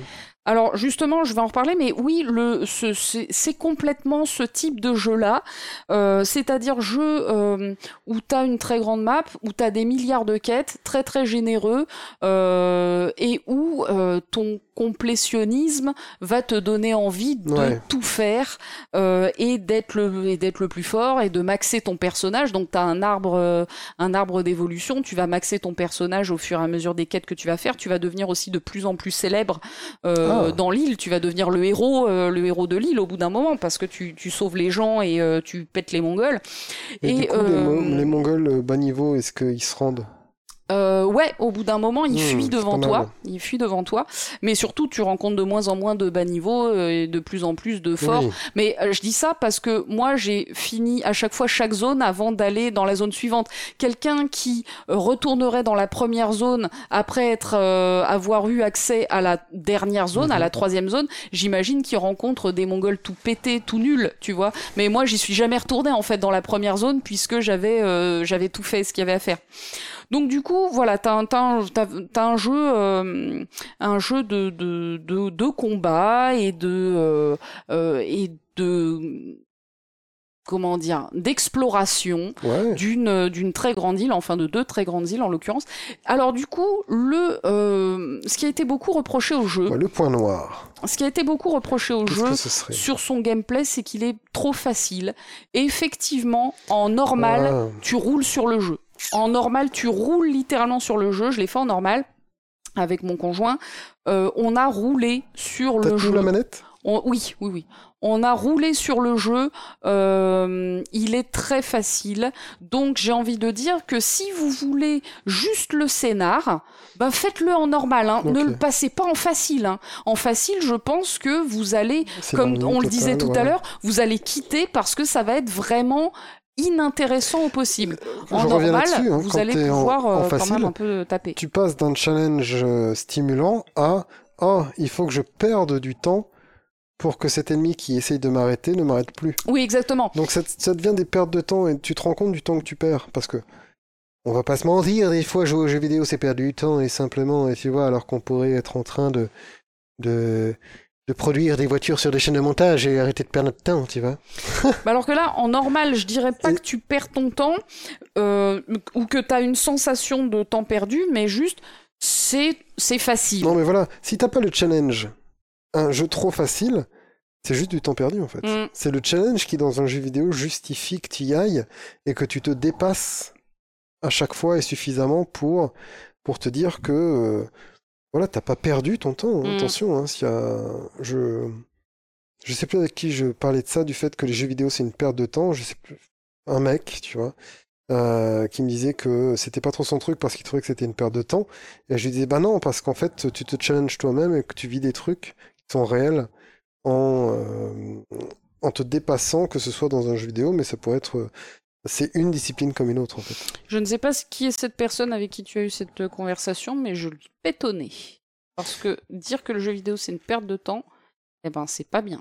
C'est un mec qui est un Indien qui essaye de passer un concours national pour devenir euh, euh, fonctionnaire là-bas, mais haut fonctionnaire. Et du coup, il voit un peu son temps comme, euh, comme une ressource. euh, Eh ben je lui pétonnais, baby. Il peut être euh, indien et haut non, mais je te dis fonctionnaire. juste, tu me Il demandes peut qui est être cette indien personne. et haut fonctionnaire. Bon, pour l'instant, il je est développeur. Pour l'instant, il est développeur, en plus, tu vois. Peut mais dire, en tant euh, que. euh, voilà. Il voudrait. Cette personne ne mérite absolument pas qu'on parle d'elle dans un drink and click. Mais c'est une voix qui s'oppose et c'est une voix à laquelle on doit répondre en tant que drink and clicker. euh, Eh bien, je- and- eh bien cette per- voilà, tu, drink and clicker. tu diras à cette personne que je, Je m'inscris dit. en faux. Je lui ai dit, euh, you know, euh, Clémence Would inscrit en faux. hein. Voilà. C'est- c'est- Hein non mais je tiens à ce que effectivement tu, tu, tu sois ferme là-dessus.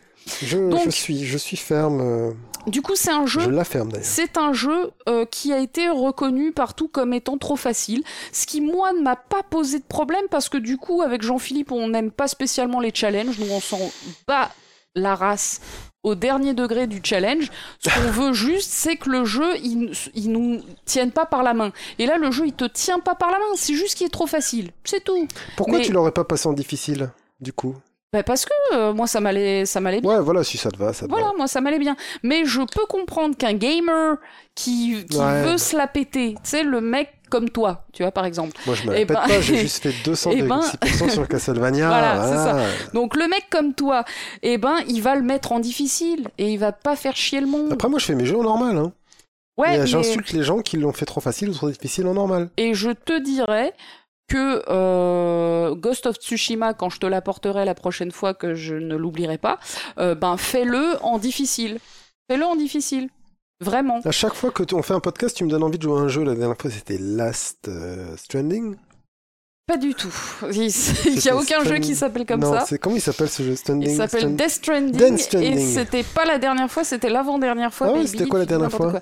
C'était Ring Fit Adventure. Ah ouais, mais là, c'est pas un jeu vidéo, c'est un truc de sport pour les nénettes. Eh, nanani, nanana. Non, non, Alors- je plaisante. Mais c'est vrai que la dernière fois que tu m'as envie de donner envie de jouer à un jeu vidéo, c'était ce Death Stranding.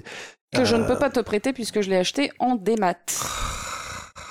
Et maintenant, tu me donnes envie de jouer à Tsushima. Franchement, Tsushima, mais il qui m'a l'air, finalement, de n'être qu'un jeu Ubisoftisé de plus, comme euh, Shadow of Mordor, Shadow of War, les trucs du Mordor, comme les Far Cry, comme les Assassin's Creed, comme tous ces trucs-là. Alors, baby, Voici un petit scénar, voici une map, amuse-toi. petit à petit, j'allais en venir là et tu spoil la, la conclusion de mon, de mon test. Mais juste avant, je voulais revenir sur le scénario pour dire que je ne vais pas spoiler, Mhm. euh, mais que euh, je veux dire aux personnes qui ont commencé ce jeu et qui se disent c'est pas super passionnant en termes de scénar, que ouais, mais attention, ça va le devenir. Mhm.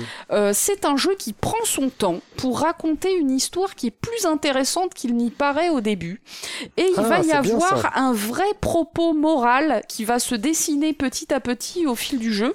Et on va avoir un dilemme euh, vraiment euh, profond qui va se, se faire dans le l'esprit de notre Jin Sakai. Et, euh, et qui va euh, avoir son apothéose dans le final du jeu qui est euh, vraiment magnifique, qui est vraiment magnifique. Et, euh, et d'ailleurs, on va avoir. euh, alors, les relations entre les personnages, elles sont plus ou moins creusées. On a surtout la relation entre Jin et son oncle, qui est très très creusée et qui est vraiment le cœur du jeu. Mais on va avoir aussi d'autres relations euh, euh, plus étonnantes qui vont se dessiner au fil du jeu, dont une qui va donner lieu à une scène que j'ai trouvée vraiment très émouvante. J'ai chialé dans ce Oh. jeu. J'ai chialé euh, aux deux tiers du jeu et je n'en dis pas plus, mais euh, il y a une scène euh, aux deux tiers du jeu qui fait fortement penser à un jeu vidéo euh, qu'on aime beaucoup sur euh, la chaîne de John Beavers, qu'on a d'ailleurs euh, déjà déjà fait sur cette chaîne. Et donc j'en dis pas plus pour pas spoiler, mais il y a une scène vraiment forte dans le jeu qui m'a fait chialer aux deux tiers du jeu. Et donc rien que pour ça, je dirais que je comprenne. je- Ah ben non, je vais pas te spoiler toi le premier, Ah baby. là. Euh, Je te prêterai le jeu et puis tu verras. Mais voilà, il y a, y, a, euh, a, y a quelque chose et la fin du jeu aussi est vraiment très émouvante. Euh, donc rien que pour ça, pour ces, sentiments là, ces feelings que j'ai pu avoir au moins à deux moments du jeu, aux deux tiers et à la fin, je dirais que c'est un jeu qui a euh, en termes de scénario des choses vraiment intéressantes à raconter et des vraies émotions aussi. Alors, juste un dernier petit mot. Techniquement, ce jeu, il faut le faire en euh, version japonaise sous-titrée. Hein. Il faut certainement pas le faire en le anglais sous-titré. quel euh, C'est pas possible. Euh, alors c'est un studio américain. Euh, donc ce sont des Américains qui ont fait le jeu, mais qui se sont quand même aidés euh, de, de japonais, notamment pour l'OST ou pour euh, aussi bah, les, les motion capture et compagnie. hein. Les personnages sont asiatiques, sont pas forcément japonais. Le héros, en l'occurrence, Jin Sakai est un est un est un japonais. Mais par contre, du coup, faut y jouer en version japonaise sous-titrée. Donc c'est pas la VO, hein, puisque la, la, Voilà. la VO c'est une version américaine, mais après dans la galette. Donc, mais tu, tu peux tu peux dé- pas joué à un jeu euh, japonais en, anglais, c'est pas possible. Euh, donc euh, non, vraiment, c'est dégueulasse. C'est c'est pas possible, surtout que les doublages, les, les, doublages américains sont ont toujours été une. Après, il y a toujours cette façon dont les Américains prononcent les noms japonais et les mots japonais, et ça c'est dur. Non, mais le, enfin, le, doublage euh, américain est catastrophique. Les mecs, ils doublent dans des cabines. Acoustiquement, ah on entend euh, le, on entend les murs qu'il y a autour d'eux. Euh, oui, oui, les, le doublage américain se fait dans des cabines individuelles. Les mecs, ils sont pas ensemble. Et, euh, et, ça s'entend vraiment mhm. acoustiquement. Je déteste le doublage américain. Alors sauf quand il est fait par des très bons studios comme Rockstar ou des mecs comme ça, où là il y a des directeurs de plateau qui font des trucs un peu cool. Mais sinon le doublage américain c'est vraiment. Euh, Je vois ce que tu veux dire par ces cabines. Et c'est les mêmes, euh, la même acoustique que les gens dans les pubs. Ouais, enfin c'est des gens dans des chiottes quoi. Hein. Moi j'entends des gens dans des ah, chiottes qui doublent. Donc c'est des cabines mais pas traitées, euh, pas insonorisées euh, pour le son quoi. Euh, non. Qui font de la réverb dégueulasse. Voilà, il y a de la, il y a de la réverb et on, et on entend un mauvais son. Donc il faut absolument y jouer en version japonaise sous-titrée, notamment parce que le héros Jin Sakai est interprété par Kazuya Nakai. Donc Kazuya Nakai c'est un, comédien de doublage ultra connu qui fait Zoro dans One Piece, hein, par exemple, qui a fait Mugen dans Samurai Champloo donc c'est un mec qui est vraiment habitué des épéistes hein, pour le coup. Euh, voilà, les samouraïs, ça le connaît. Euh, voilà, c'est ça. C'était un peu le mec pour faire ce rôle-là. Et euh, l'oncle Shimura, il est joué par Akio Otsuka, donc c'est un c'est un comédien de doublage ultra charismatique qui qui a l'habitude de jouer des mecs ultra charismatiques. Tu vois des des papilles, des, des des papilles qui ont des balls, tu vois. Mais la la balls tout en retenue et en et en puissance. Donc c'est le mec qui faisait Solid Snake euh, dans euh, dans enfin voilà qui a fait Snake dans dans tous euh, les les Metal Gear Solid qui fait Barbe Noire dans One Piece pour reparler de One Piece qui faisait Bateau dans Ghost in the Shell donc entre autres. Enfin voilà c'est c'est un mec avec un CV long comme le bras et qui fait un oncle Shimura très très très très cool. Donc du coup le jeu il est très beau, il est très bon, il est facile à platiner, puisque dès que j'ai fini le jeu, ben, un quart d'heure après, on l'avait platiné en fait. Hein. Euh, il s'adresse à la fois aux contemplatifs qui ont envie de beaux paysages et de se balader à cheval, ou aux complétistes qui ont envie de mhm. collectionner toutes les quêtes et tous les skins et tous les trucs qui se trouvent sur la map. t'as pas eu à le finir en difficile? Non, non, non. Et ça, c'est très bien. Je suis contre les platines qui impliquent de faire le jeu une deuxième fois. Je mhm. trouve que c'est vraiment de la merde. Euh, l'ambiance du jeu est très très bonne avec une très belle OST. La mise en scène aussi est très bien. J'en ai pas parlé, mais il y, a des, y a des effets de mise en scène très très cool, très cinématographiques. Euh, très très bien. Le jeu tourne d'une fluidité dingo-dingue sur, nos, sur notre génération de consoles. Il n'y a clairement pas besoin d'aller sur la prochaine génération. Il est très très beau, les temps de chargement sont oufissimes. Euh, preuve que ce jeu est réussi, bah, c'est qu'il a été salué au Japon, alors que c'est pas un jeu japonais. Euh, les Japonais n'ont pas crié à l'appropriation culturelle, ils ont vraiment apprécié l'hommage qui a été rendu. et pourtant, il y a en creux dans le propos du jeu une critique de, de de la société euh, japonaise. Euh, actuelle ou, de l'époque De l'époque, mais tout aussi actuelle en fait. Hein, voilà, il y a, y, a, y, a, un petit propos assez intéressant. Entre... Donc en fait, euh, c'est ça, entre, tradition et modernité. Donc du coup, Baby, t'avais complètement compris en fait dès le début ce qu'on peut reprocher en fait à ce jeu, c'est juste le manque d'originalité du gameplay. Son, cadre. Voilà, on est dans un jeu euh, complètement Ubisoftisé avec les mêmes types de quêtes que ce qu'on trouve depuis 15 euh, ans euh, dans beaucoup de jeux. C'est quoi Far Cry 2, Assassin's Creed? Voilà. Des trucs comme ça c'est cette génération de jeux. Donc il y a, y a aucune nouveauté dans ce jeu, aucune invention. Donc il manque euh, le supplément d'âme. En fait, il manque la créativité, la feature de gameplay nouvelle qui fait un très grand jeu, comme a pu l'être euh, Death Stranding. Et le risque, exactement comme tu dis, puisque par exemple sur un Death Stranding, on va être sur un jeu qui va être euh, clivant. il y, a, des gens qui vont qui vont adorer. Je dis risque, tu dis clivant, on se Voilà, il y a des gens qui vont adorer comme moi et il y a des gens qui vont détester en disant non, j'adhère pas du tout à cette proposition. Et eh ben Ghost, euh, Ghost of Tsushima, tu ne peux pas détester. Il est pas clivant. Il fait le consensus. Il est consensuel. C'est un bon jeu et euh, j'ai envie de dire euh, que demande le peuple tu vois jouer un bon jeu déjà c'est cool tu vois en 2020 Je trouve que le, français, bah, il est content de jouer un bon Oui, jeu. je comprends. Tu vois, il s'est pris le Covid sur la gueule, euh, Ouais. le monde va mal, il y a des gilets jaunes, mais il y a Ghost of Tsushima. Il y a toujours des gilets jaunes, bon, ça, Ouais, il y a re des gilets jaunes, et, mais il y a Ghost of Tsushima. Et peut-être qu'il faudrait le, le leur offrir. Je pense que Bah, si Macron voulait faire un coup, il enverrait Ghost of Tsushima aux gilets jaunes et il aurait la paix pendant euh, deux semaines.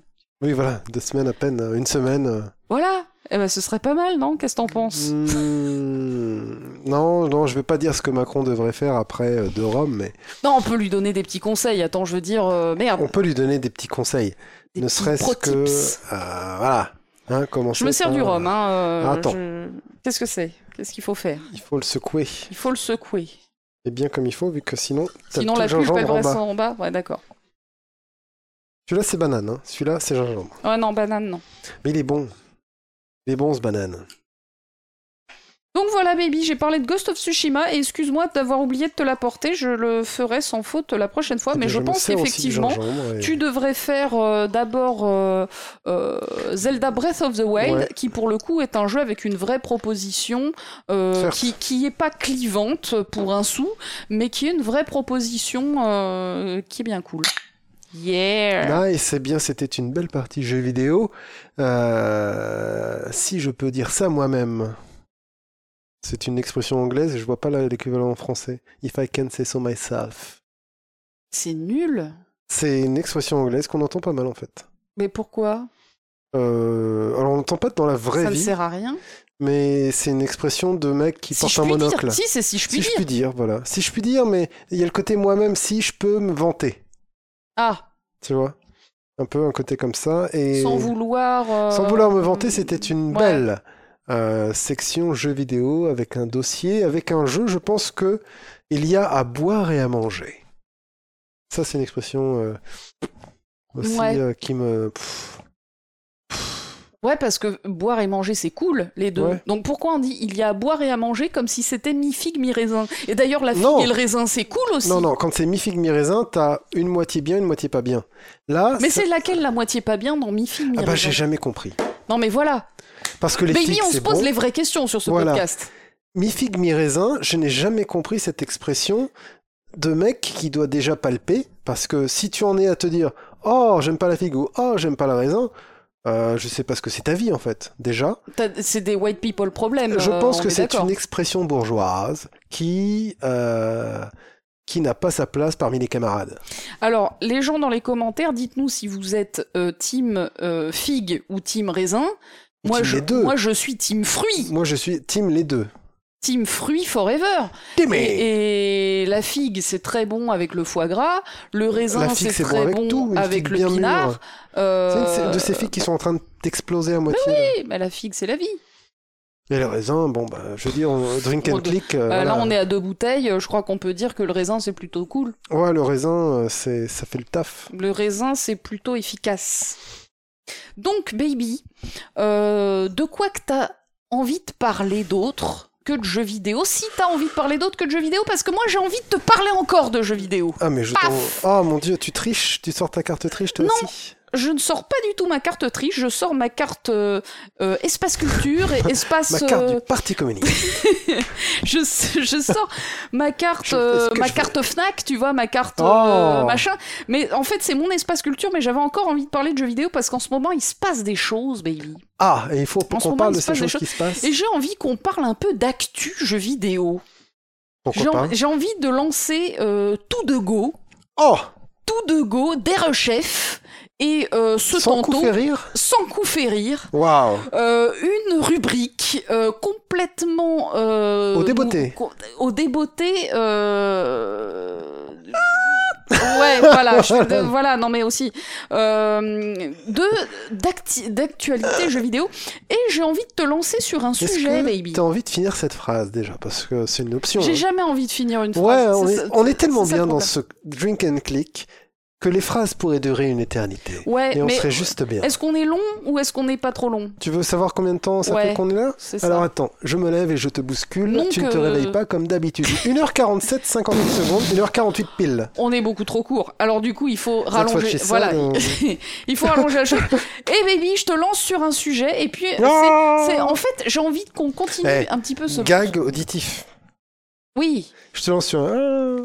Ah bah pas mal. Je te lance sur un mal. sujet et là derrière j'appuie sur ma soundboard et j'ai le son d'un mec qui fait oh Un Wilhelm scream. euh. Est-ce que j'ai un peu trop expliqué cette blague?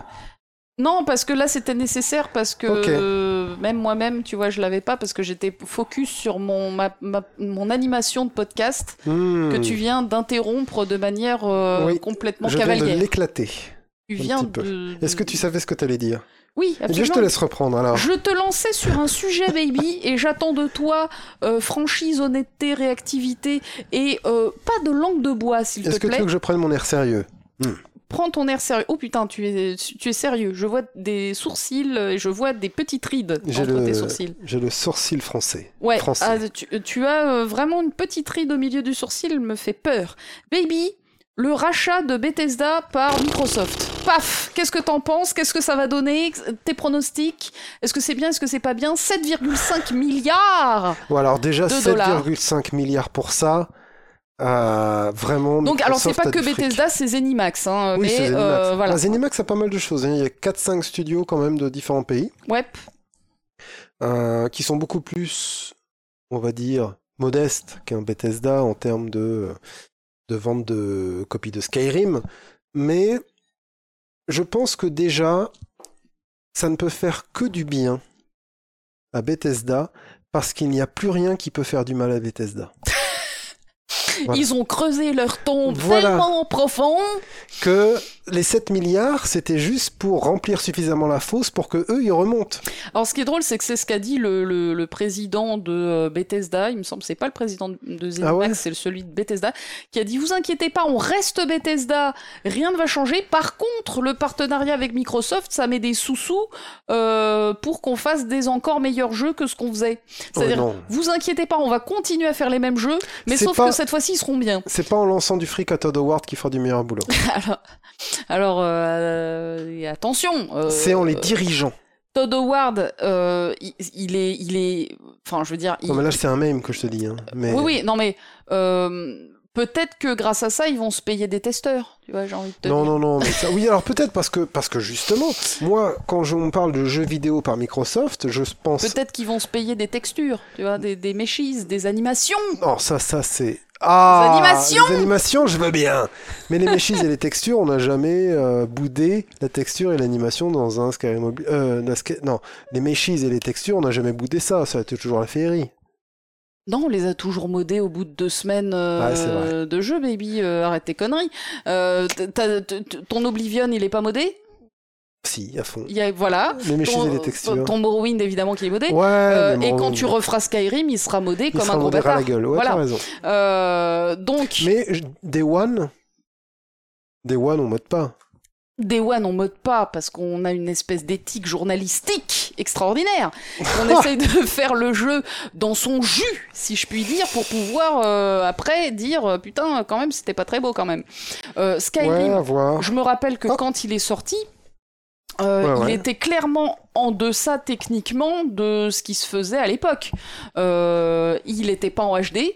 Les textures HD Oui, sont oui, oui. sorties plusieurs semaines Alors après peut-être, la peut-être sortie que de ça va leur donner tout ça, mais c'est pas, c'est pas vraiment ce qui est important, c'est pas forcément ce qu'on leur demande. Ah, alors qu'est-ce qui est important pour toi dans un TES et à quel euh, poste on pourrait injecter de la thune? Dans le game design.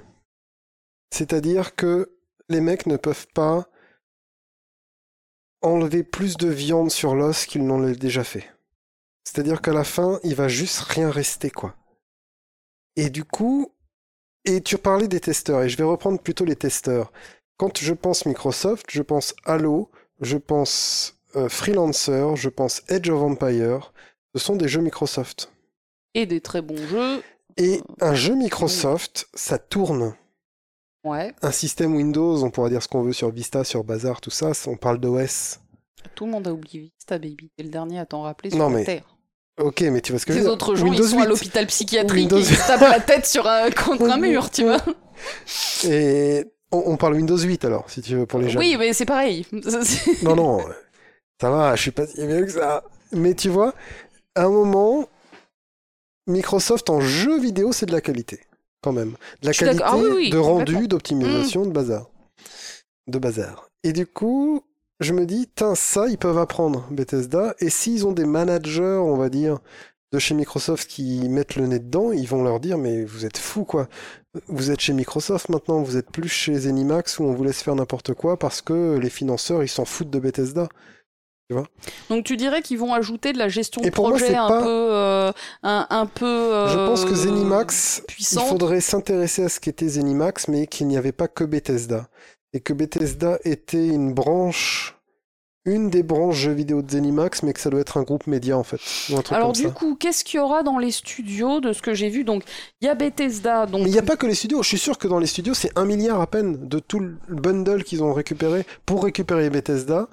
Ils ont récupéré Zenimax et pour faire ça, ils ont pris euh, une chaîne de télé chinoise, euh, un journal indien, euh, Ah, je... une boulangerie écossaise. de, enfin, tu de- vois. de- de- des infos que j'ai sur, peut les, faire, sur les articles, c'est Zenimax. Donc, du coup, ça veut dire effectivement Bethesda, qui est le plus gros studio de Zenimax, Ouais. c'est-à-dire donc les licences The Elder Scrolls, Fallout et Doom. Oui, Donc, trois mastodontes euh, du jeu vidéo qui était PC. la bonne, euh, la bonne. euh, Mais en fait, c'est id.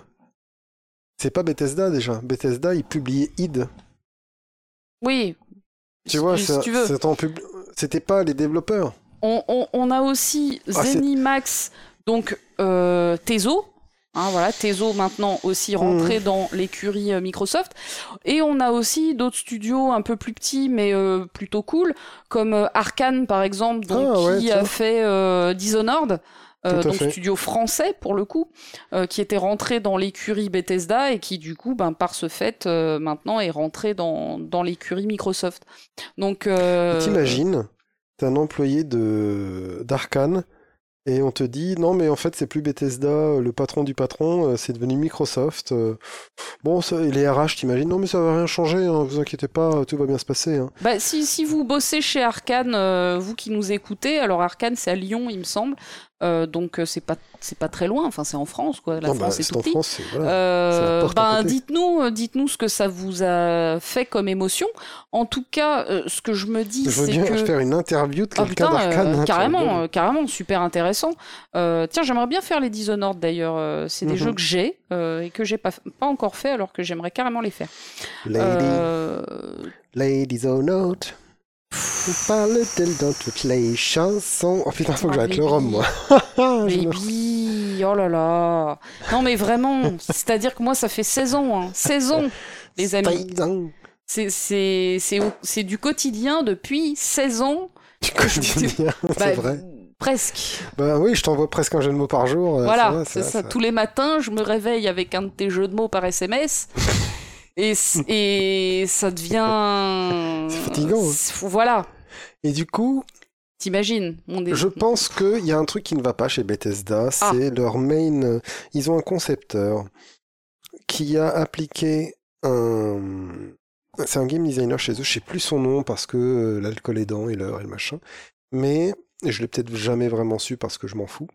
Mais il y a un mec, ils font la pub d'un d'un concept qui est normalement un concept de programmation et qui veulent appliquer au game design qui est euh, Keep it simple stupid. Mhm. qui est normalement un truc de prog en fait. En prog, euh, tu gardes les choses simples parce que ça va bugger et tu, tu je veux juste supprimer le, le... Le superflu qui peut être source Voilà, de bugs. donc tu, tu gardes un truc lisible et simple et, euh, et qui fait le truc et que tu vas pouvoir débugger facilement. Sauf que ils ont essayé de mettre ça, d'adapter ça à un game design, à du story design et ainsi de suite. Et du coup, à leur narration même, hein, le mec il explique dans une conférence que finalement euh, euh, le Dovahkiin euh, c'est un messie et que Skyrim c'est juste une histoire messiaïque et puis c'est bon quoi. Il y a qu'à rouler avec ça. Tu vois.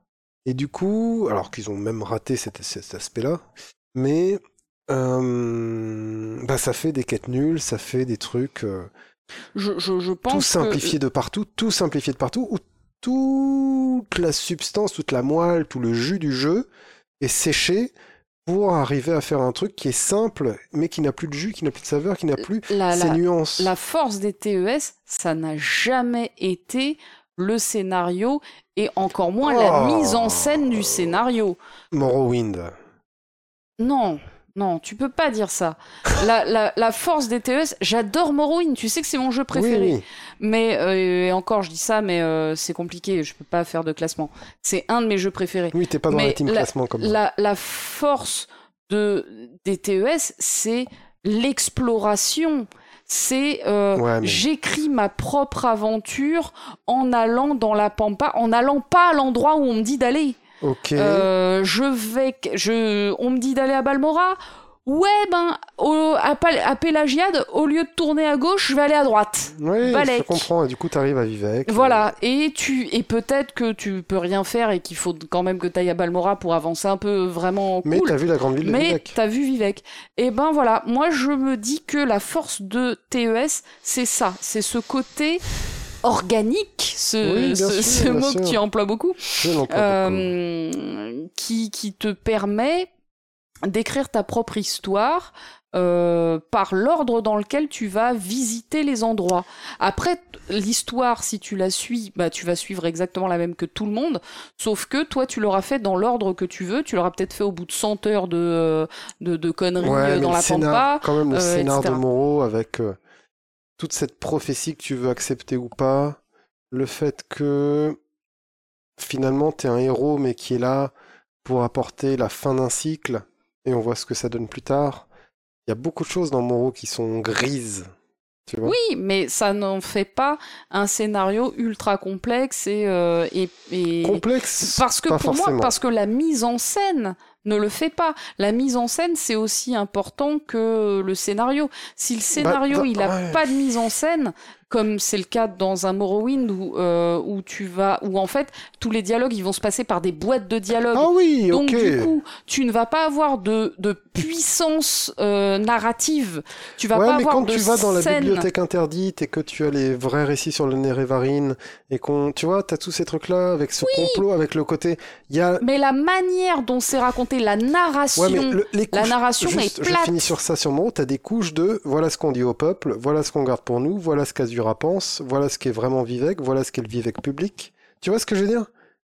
Et t'as vraiment des couches, voilà ce qu'est le Nérévarine pour les cendrés, voilà ce qu'est le Nérévarine pour les impériaux, voilà ce qu'est Oui. le Nérévarine vraiment pour Azura. Tu vois? Et Mais là, ça, tu creuses le lore comme un. c'est euh, dans le jeu, hein. oh, oh, oh, c'est c'est dans le jeu si tu le cherches. C'est dans le jeu quand tu l'as fait cinq fois d'affilée. C'est dans le jeu si tu le cherches. C'est pas dans le jeu euh, si tu y joues. C'est dans le jeu si pas, tu moi, le mon- cherches. Alors c'est peut-être parce que j'ai aussi échangé avec euh, justement, on parlait des commentaires vidéo tout à l'heure. Les commentaires vidéo des vidéos de, du Let's Play de Moreau m'ont permis aussi de, de parler avec des gens qui sont assez euh, lore master Oui. et voilà, ça, ça permet d'échanger c'est- sur c'est- des trucs C'est où du lore dis, ah ouais, c'est vrai que C'est pas la même chose. Je là, je suis en train de te parler de mais c'est là quoi. l'expérience vidéoludique. Et en effet, par contre, c'est un peu comme tu le dis caché, c'est un peu derrière le rideau et du coup, tu pourrais très bien prendre euh, Morrowind comme un jeu où on ne fait qu'avancer et sauter partout. Bah, dans Et- tous les cas, on s'éloigne de notre sujet, Qui était quoi qui est euh, le rachat de, Ah euh, oui. de Bethesda. Euh, moi, je, je, je pense, j'en pense rien d'ailleurs, hein, j'attends de voir ce que ça va donner. À quel endroit les mecs pourraient mettre de la thune? Pour moi, c'est dans la mise en scène. C'est dans Hmm. la, la puissance de euh, comment est-ce Oh. qu'ils vont raconter une histoire. Tu parles de cinématique tu Pour moi, de- une histoire peut être euh, euh, peut être pas tip top si elle est bien racontée. C'est euh, c'est c'est c'est mieux qu'une très bonne histoire très mal racontée.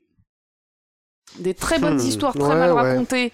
J'en ai j'en ai plusieurs exemples. Alors plus dans euh, dans l'animation japonaise Moi, par exemple. ouais, dans le jeu vidéo, ce qui m'ennuie, c'est les très très bonnes histoires racontées par puzzle.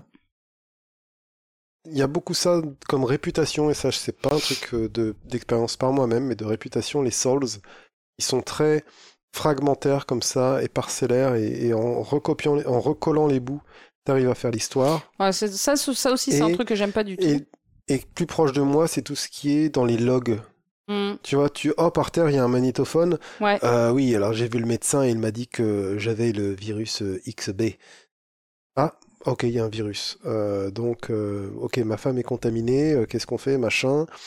Et en fait, tu vois, tu t'arrives à te comprendre que, ok, je suis dans un monde où il y a eu une infestation. Et, ah, là, je trouve un journal, le gouvernement réagit, la Chine est en guerre. Et ah, c'est comme ça qu'ils se sont détruits, ok, d'accord. Et ça, ça me gonfle. Quand je dois un peu faire du puzzle à cause de logs comme ça, je sais pas, ça me ça m'impacte moins que le puzzle finalement, qui est Morrowind aussi. hein. Mais euh, mais ouais, ça moins. Peut-être que j'ai trop vu ça dans les Bioshock, les machins, les trucs, et qu'à force, euh, euh, Resident Evil, hein, quand j'étais plus jeune aussi, c'est beaucoup comme ça. Bah, Fallout, hein. Fallout, c'est beaucoup, beaucoup Fallout, comme ça. c'est énormément comme ça, et euh, pour le, le pire et le meilleur, hein, il y a des moments où c'est euh, c'est des mini-histoires quand tu rentres dans un bâtiment et c'est rigolo parce qu'il suffit de lire deux trois terminaux et c'est terminé. Mais par contre, le lore euh, de Fallout, il t'est aussi apporté comme ça dans les premiers jeux. Mhm. Euh, et là, ça devient beaucoup plus Ouais, relou ouais. parce qu'il faut se taper pas mal de textes à puzzle où petit à petit tu vas euh, compléter toutes les pièces et tu vas compléter tous les trous historiques et tu vas finir par avoir la- le, le- le schéma Mais du d'ensemble. coup, pour, pour éviter de faire ça, il faut lancer de l'argent sur, de l'argent sur le jeu, quoi. Il faut dire, bon, ben, on va faire des cinématiques, on va faire des personnages qui racontent, on va le mettre de bonne façon, donc il nous faut un vrai écrivain pour faire ça. Il faut que ce soit impactant pour le joueur et qu'il ne soit pas que spectateur. Enfin, tu vois, c'est une mécanique de dingue, c'est une vraie, un art. C'est de la mise en scène et il y a des jeux qui font ça très bien. Et aujourd'hui, on peut parler autant qu'on veut de d'Ubisoftisation comme étant un truc négatif euh, dans euh, le, le comment dire dans les mécaniques de gameplay. Mhm. Mais par contre, les mécaniques de mise en scène, de narration, elles sûr. sont très bonnes. Ce sont des Ouais, jeux où il y a des séquences Voilà, mais avec des personnages qui se parlent, qui On a se fait GTA. 5. On pourrait dire que GTA 5, c'est un peu comme ça. Est-ce que ça se rapproche ou pas pour toi, GTA 5, de Dans, mise en dans le sens, il y a des séquences avec de la mise en scène, oui. Bah, je suis un peu fatigué de ce cinématique, gameplay, cinématique, gameplay, cinématique, gameplay. De cette alternance de je vois les persos qui s'engueulent, je vais dans ma voiture et je fais du pampan. Les persos ils s'engueulent, je fais du pampan. Les persos ils s'engueulent. GTA 5 c'était la parodie de ça, peut-être parce que euh, GTA 5, c'est GTA un 5, peu c'est vraiment que écrit c'est avec ça. les pieds. C'est écrit avec les pieds, c'est un mauvais jeu, mais J'irai pas jusque là, mais c'est écrit avec les ah pieds. moi c'est moi je le lis. Hein. Bah moi je le dis pas, mais c'est. GTA 5 c'est mais un c'est écrit mauvais avec jeu. les pieds. C'est très mal écrit. Et à partir de là, Est-ce que ça que en fait, fais- un mauvais jeu? Est-ce que l'écriture d'un jeu tout ce que j'en en garde, fait un mauvais jeu? tout ce que j'en garde, c'est je vais des gens qui s'engueulent et après il y a des tirs euh, bizarres et à la fin on me prend mon fric. Oui. C'est de la merde. Ah mais quand tu le présentes comme ça aussi, forcément, on peut pas dire autre chose. complètement. euh, Non, j'ai pris un certain vue. plaisir sur ce jeu euh, qui, qui, qui, qui, qui est peut-être difficilement explicable, mais j'ai pris un certain plaisir sur ce jeu, plus que sur euh, Red Dead où j'ai subi. Red Dead 2. Ouais, mais, Red, ouais, Dead mais 2. Red Dead 2, Je précise, hein. attention, Red Dead 1, chef-d'œuvre. Red Oui. Dead 2, caca. Exactement. Red Dead 1, chocolat. Dead 2. Red Dead 2, caca. Oui. Hein, voilà, ne confondez pas. Les deux sont marrons. vie. Voilà, Voilà. Les, deux, les deux sont marrons, mais il y en a un qui est bon, un qui est pas bon. Voilà, exactement. Important. Euh, Red Dead 2 c'était plus dur que GTA. Oui, voilà. Euh, et là, je- Chut. J'ai mes traumas, j'ai mes traumas qui sont en train GTA de me 5 c'est un mauvais envahir. jeu. Red Dead 2 c'est du caca. Oui, R- GTA 5 j'ai juste dit c'est un mauvais jeu. Tu vois ce que je veux mais dire? on peut lécher la jaquette. Alors que Red Dead 2, la La jaquette. jaquette, non. euh, GTA caca. 5, la jaquette, si tu l'accompagnes avec un petit truc, tu peux en faire quelque chose, tu vois? Je veux dire? Ouais. C'est-à-dire que, comme ça, tu la manges, tu dis, ah bah non, c'est comme du bœuf. Mais peut-être que si tu rajoutes deux, trois épices, Ah, écoute, rien que pour le jet ski, j'ai bien aimé ce jeu. Ouais, mais... con, hein. Mais cette scène de jet ski avec Trevor, là, euh, c'était bien. Voilà, c'est tout. Franchement, j'ai un souvenir de ce jeu. Oui, c'était le la bonne jet ski avec Trevor et la chanson Do You Believe en, en fond sonore. Bah, rien que pour ça, j'aime Ça, jeu. c'était des bonnes idées. C'était un jeu, mauvais jeu avec des bonnes idées. Mais c'est affreux. En fait, j'ai qu'un seul bon souvenir Ouais. de ce jeu. Mais, mais c'est un vrai bon souvenir. Mais tout le reste, c'était nul. L'organiser les braquages, que on s'en fout. Baby, t'arrêtes pas de changer de bref. sujet, bordel de merde. Je, Je parle de. Bethesda qui se fait je racheter par Microsoft. ou je suis dans Bethesda qui se fait rappeler par Microsoft pour 700 balles Tu, tu es dans un podcast euh, à dimension euh, journalistique, baby. Et je te Eh bien, demande ton avis Je sur n'arrête pas de répondre à cette question depuis tout à l'heure. Et moi, j'ai envie de dire donc que j'aimerais qu'ils injectent de la thune dans les animations parce que vraiment stop, faut arrêter Ouais. les animations de Dans merde dans, les BTCHA. Dans le test parce qu'il faut arrêter les bugs dans les BTCHA. C'est- Ça a été drôle. C'est encore un peu drôle. Non, Non, d'accord, c'est plus drôle. c'est Voilà. fini. Stop. Quand, euh, quand on est, comme moi, à faire des let's play à 100%, et dans mon, dernier épisode, dans mon dernier épisode, j'ai, je crois, au moins, et je dis au moins, eu 7 retours Windows. Oh putain, 7 dans un Ouais, épisode. ouais. D'accord, c'est c'est de la merde. Je- Donc- Si tu vois, à la fin, j'ai dit, je sais même plus combien on en est, s'il vous plaît, comptez, dites-le moi dans les commentaires, D'accord. parce que je ne savais plus à combien on était, quoi. Et Donc voilà, donc stop, dur. il faut que ça s'arrête. Euh, donc voilà, les bugs, il faut arrêter. Euh, les animations euh, avec des balais dans le fion, il faut arrêter. Et moi, j'ai envie qu'on rajoute de la mise en scène.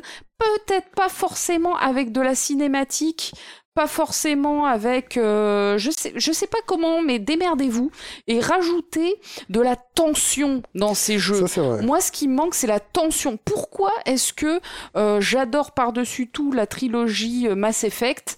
Parce qu'il y a Oui. une putain de tension qui t'entraîne dans le scénar et qui te tient euh, en haleine. Enfin, jusque dans la musique, Euh, voilà, et qui te fait euh, enchaîner les quêtes, qui te fait, qui te rend euh, Qui en une fois, ouais. et qui te, voilà, qui te, qui t'entraîne vraiment, même dans des quêtes secondaires et tout, mais à chaque fois t'es entraîné.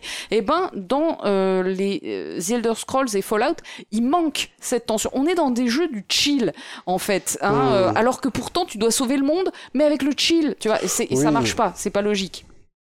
Dans les Mon deux Dieu, cas. les portes d'Oblivion sont ouvertes, ou alors, euh, Voilà. mon Dieu, le retour des dragons. Ouais, C'est ça. Et pas- si j'allais euh, dans la pampa pour euh, buter des Oui, ou si je me mariais avec le PNJ qui me suit tout à l'heure. c'est ça, exactement. Voilà, donc. euh, Si je construisais ma maison dans la Pampa, Donc, ouais, avec leur DLC à la euh, con, là. 200, 200 heures. Euh, donc, c'est rigolo, ouais, mais il manque. c'est manque- rigolo, mais c'est salaud. C'est comme, comme, une vache qui pisse dans, un tonneau. Voilà. On, n'y échappe pas. j'ai envie de t'enchaîner direct, paf, actualité. Et non, je dirais quand même qu'il faut rajouter du corps à ces jeux-là, dans le gameplay, dans les choses à faire, dans, la, dans le système de magie, dans le système de combat. Rajouter du, du muscle, euh, rajouter vraiment de- du corps, quoi. Ok, donc toi, tu veux aussi qu'on rajoute du gameplay. Que ça redevienne des choses. Quand tu compares un Daggerfall euh, Mm. à un Skyrim, fais un mix des deux, s'il te plaît. Euh, arrête de rendre les choses simples. Les gens n'aiment pas forcément les choses simples. Alors peut-être qu'ils les achèteront euh, plus Et, que et là, machin, je, mais- je- je- je m'interroge hein, sur ce que tu dis. Peut-être que les gens aiment les choses simples. En tout cas, le grand public. Euh, BTCHA, ça fait un petit moment qu'ils bossent pour le grand public et plus pour le core oui, oui, gamer. mais, mais je veux dire, leur système marche. Skyrim, c'est assez vendu pour qu'on voit que le système marche. Et ça, c'est dommage. Après, euh, c'est pas. Voilà, ils sont passés de. euh, depuis qu'ils sont chez Zenimax, hein, de toute façon, ils sont passés à, à l'industrie. Au côté industriel, euh, c'est du jambon. euh, ils sont passés de, charcutier italien peu cosy, euh, un petit peu. Oui. euh, regardez celui-là, il s'appelait Alphonse. euh, et euh, j'en ai fait un saucisson. À, euh, bon, ben, on envoie des trucs dans la machine, à la fin, ça fait du jambon en plastique.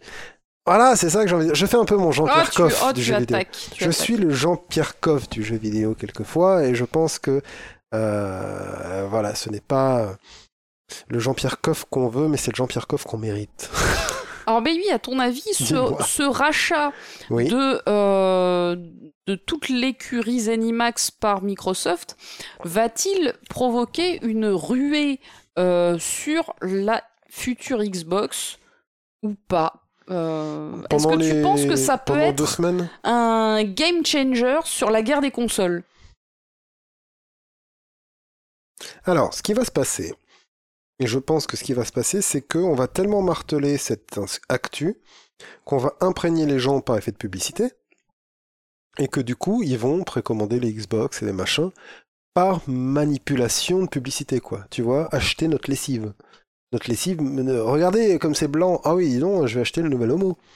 Mais, euh, mais ça veut dire que l'ancien Homo, il, avait mal? Non, non, mais réfléchis pas à ça, achète le nouveau. Euh, tu vois, c'est un peu ça, quoi. Et j'ai envie de dire aux gens qui sont en train de précommander des Xbox, mais vous les précommandez juste pour Bethesda, c'est-à-dire que tout ce que vous avez, c'est la console de merde d'avant, plus Skyrim, plus TES 6. C'est tout ce que vous avez fait. Hein. Un mec qui me dit, je vais préco parce qu'ils ont racheté Bethesda, moi, je lui réponds, les jeux, ils seront sur PC et tu es en train de précommander une Xbox qui est la même qu'avant, plus TES 6 et Skyrim.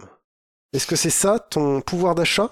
Tu vois, est-ce que c'est ça ta décision de consommateur, mon eh pote? ben, Je voulais t'amener justement en te posant cette question, parce qu'il me semble, du coup, depuis deux jours que cette annonce a été faite, qu'il euh, y a une ruée euh, délirante oui, les 400% sur, Amazon, euh, sur le 470% de plus sur Amazon, de la, prochaine Xbox, enfin la préco de la prochaine Xbox. Et, c'est ce que je voulais en voyant tous ces gens-là, quoi. Je, je voulais t'amener sur le sujet guerre des consoles, parce que moi il y a un truc qui me rend dingue depuis depuis des années maintenant, c'est ce c'est ce terme guerre des consoles. Je ne comprends pas pourquoi les joueurs y sont euh, team Sony ou team Microsoft. Parce que tout le monde et il y a une espèce d'allégeance. Oui. Tu vois, c'est presque politique. Tu vois, je suis de droite, je suis de gauche. Et eh ben, je suis Sony ou je suis Microsoft. En fait, et, je, quand tu as acheté une console à 400 balles, 500 balles, 600 balles avec le machin, j'ai pris une deuxième manette, j'ai pris un jeu, euh, j'en suis à trois jeux et j'ai dépensé jusqu'à 700 euros. Tu, si tu te dis que tu as fait le mauvais choix, d'un seul coup, tu as un remords de consommateur, de d'acheteur, et tu as une sorte de dissonance cognitive avec tes décisions qui te font souffrir. Et plutôt que d'assumer cette souffrance, par réflexe, ce que ton cerveau va faire, c'est dire Ah bah non, j'ai eu raison d'acheter cette PlayStation, même si elle est décevante, et je vais essayer de convaincre les autres parce que je me suis tellement convaincu moi-même que pour garder vivant ce mensonge que je me fais à moi-même d'avoir fait un mauvais achat, je vais plutôt essayer de changer la réalité. je vais changer la réalité des gens pour mm. leur dire que regardez comme j'ai fait un bon achat. Tout à fait. Et en fait, c'est ça pour moi. Ça, ça vient de. Ces, écoles-là viennent du. Ben, chez moi, j'ai ça. Donc, c'est le meilleur parce que je peux pas m'être trompé. Alors, ce que tu dis est tout à fait vrai. Et, et, moi, je trouve ça un peu désolant. Alors, à plusieurs titres. Mais moi, je suis un homme euh, sans chapelle. Oui, bah, complètement. Moi, c'est pareil. C'est-à-dire que. pas mal. Euh, moi, je vais acheter la console. un peu, baby, s'il te plaît. Euh, t'as un verre? Ouais, celui-là. Moi, je vais acheter la console sur laquelle il y aura la première exclue qui me plaira. Mhm. Donc, ce sera la première console que j'achèterai. Si d'ailleurs je dois y jouer Day One, hein, parce que si je peux attendre et que finalement l'exclu devient plus une exclue et que je peux y jouer sur une, autre plateforme, eh ben, on verra euh, dans un deuxième temps.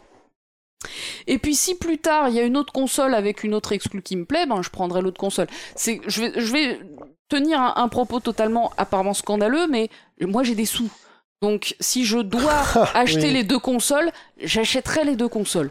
Euh, mais justement, toi, t'as assez d'argent et c'est bon. Ça, c'est du. Mais je te dis ça parce que sur mes Twitter, sur mes réseaux sociaux. C'est pas tout le monde. Je connais hein. énormément de gens. Non, non, mais moi, les gens que je vois, c'est c'est des gens qui sont passionnés de jeux vidéo. Mhm. C'est des gens qui ont des bons jobs, même bien meilleurs que les miens, et qui font euh, oh garder console, garder console. Et j'ai envie de leur dire, mais ta gueule, tu sais très bien que t'achèteras les deux. Donc pourquoi tu mets une pièce dans cette machine? Pourquoi tu attises les euh, velléités des gens qui n'ont pas les mêmes moyens que mhm. toi et qui vont être obligés de faire un choix, alors que toi, en vrai, tu sais très bien que tu auras les deux. Bien sûr. Donc, ne participe pas à ça, n'influence pas les autres, alors que toi, tu, euh, tu as la possibilité, et plus que la possibilité, tu vas euh, vraiment t'acheter les deux. Moi, je vais peut-être m'acheter les deux s'il y a besoin de s'acheter les deux. Il est plutôt fort probable que j'achète les trucs sur PC. Euh... Bah, en fait, sur Xbox, voilà. sur PC, quoi. Euh, mais s'il y a des jeux qui sortent, et du coup, ce qui, ce qui est, voilà, c'est que en tant que euh, joueuse PC, même si euh, je peux plus vraiment avec mon épaule, mais en tout cas je peux avec une manette, euh, finalement, j'achète que les consoles Sony et Nintendo parce que ce sont celles sur lesquelles il y a des exclus qui ne sortent pas sur Mhm. PC. Euh, mais Et puis même, même, en fait, c'est Marcus, le grand Marcus, Hmm. Marc Lacombe, qui, pour qui j'ai un immense respect, hein, Oui. infini. ah bah euh, tu ton- connais mon. tu es ton, son premier fan. Exactement. Et euh, pourtant, je ne suis plus tellement dans ses créations, mais j'ai toujours, euh, voilà, j'ai toujours une déférence et, euh, et quand il parle, je l'écoute, on va dire. Vraiment, hein, parce qu'il a créé des choses et que, voilà, c'est. On, on ne rend jamais assez à Marcus qui appartient à Marcus. C'est le papa du. De tout le game. Ouais. Voilà. C'est le papa du game. Mm. Et j'ai déjà entendu des streamers qui s'assument pas faire du ah tu fais comme Marcus et d'en rigoler. Euh, bah en fait non gars. Tu fais comme Tu Marcus fais comme et tu te Marcus. fais de l'argent grâce à l'idée qu'ont eu Marcus et Axel Pilot. C'est pilote, pilote ou pilot, pilote. Et Axel Pilote sur Game One à l'époque. C'est tout. Euh, Alex, pas Axel. Alex, ouais, c'est ce que j'ai dit. J'ai dit Axel? T'as dit Axel. Bon, c'est Alex pilote, moi je dis pilote, mais euh, ces deux mecs-là ont eu cette idée, alors il y avait peut-être un troisième, un producteur ou quelque chose, mais ils ont eu juste l'idée de se filmer en jouant à un jeu vidéo et Marcus il était incrusté dans l'image. Mec, tout ce que tu fais c'est du Marcus, point barre, c'est Oui. pas grave, et c'est même cool que tu arrives à faire ton beurre là-dessus, mais euh, c'est pas... Oh, ça dénonce, hein. Ça dénonce ce petit podcast là. Bah moi je ne dénonce pas, moi mes let's play c'est juste du Marcus, tu vois. Et d'ailleurs, d'ailleurs, ça me fait dire que j'aimerais bien parler de l'histoire du vidéomaking, euh, enfin de- des, des vidéastes jeux vidéo amateurs. J'aimerais bien remonter Eh cette ben, histoire garde ce sujet, baby, Ouais. pour une Je future pense émission. que, tu vois, ça me donne une idée, et c'est une idée que j'ai depuis 2-3 jours et qui là se concrétise vraiment. Euh, il faudrait qu'on arrive à interviewer Marcus, tu vois. Putain, euh, carrément. Oh, c'est un mail, hein.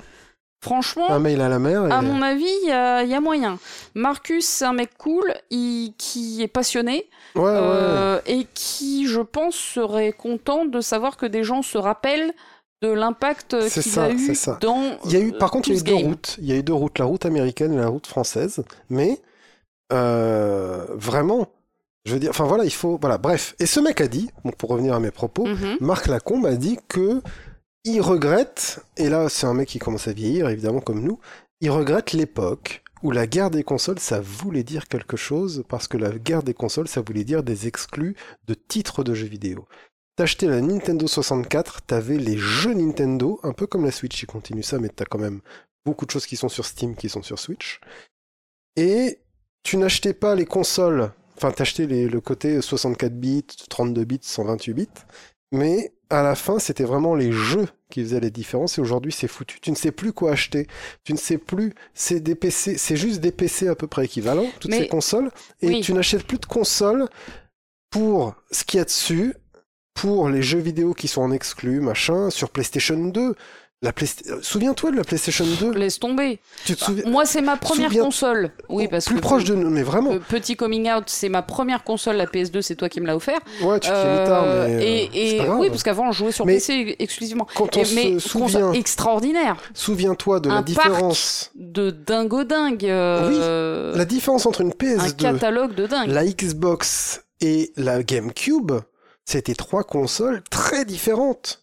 Oui. Qui justifiaient Et- une et- forme de guerre. Et c'est pour ça que moi j'envisage la guerre des consoles sous un angle exclu, c'est-à-dire que dès qu'il y aura une console qui aura une exclue que je ne pourrai pas avoir d'une autre manière, Donc toi, bah, t'as envie de jouer à des jeux et t'achètes le support. l'achat, voilà.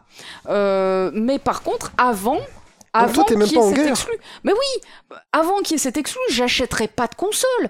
Je vais pas acheter une console juste pour euh, afficher mon rattachement à Sony ou à Microsoft ou à sa mère.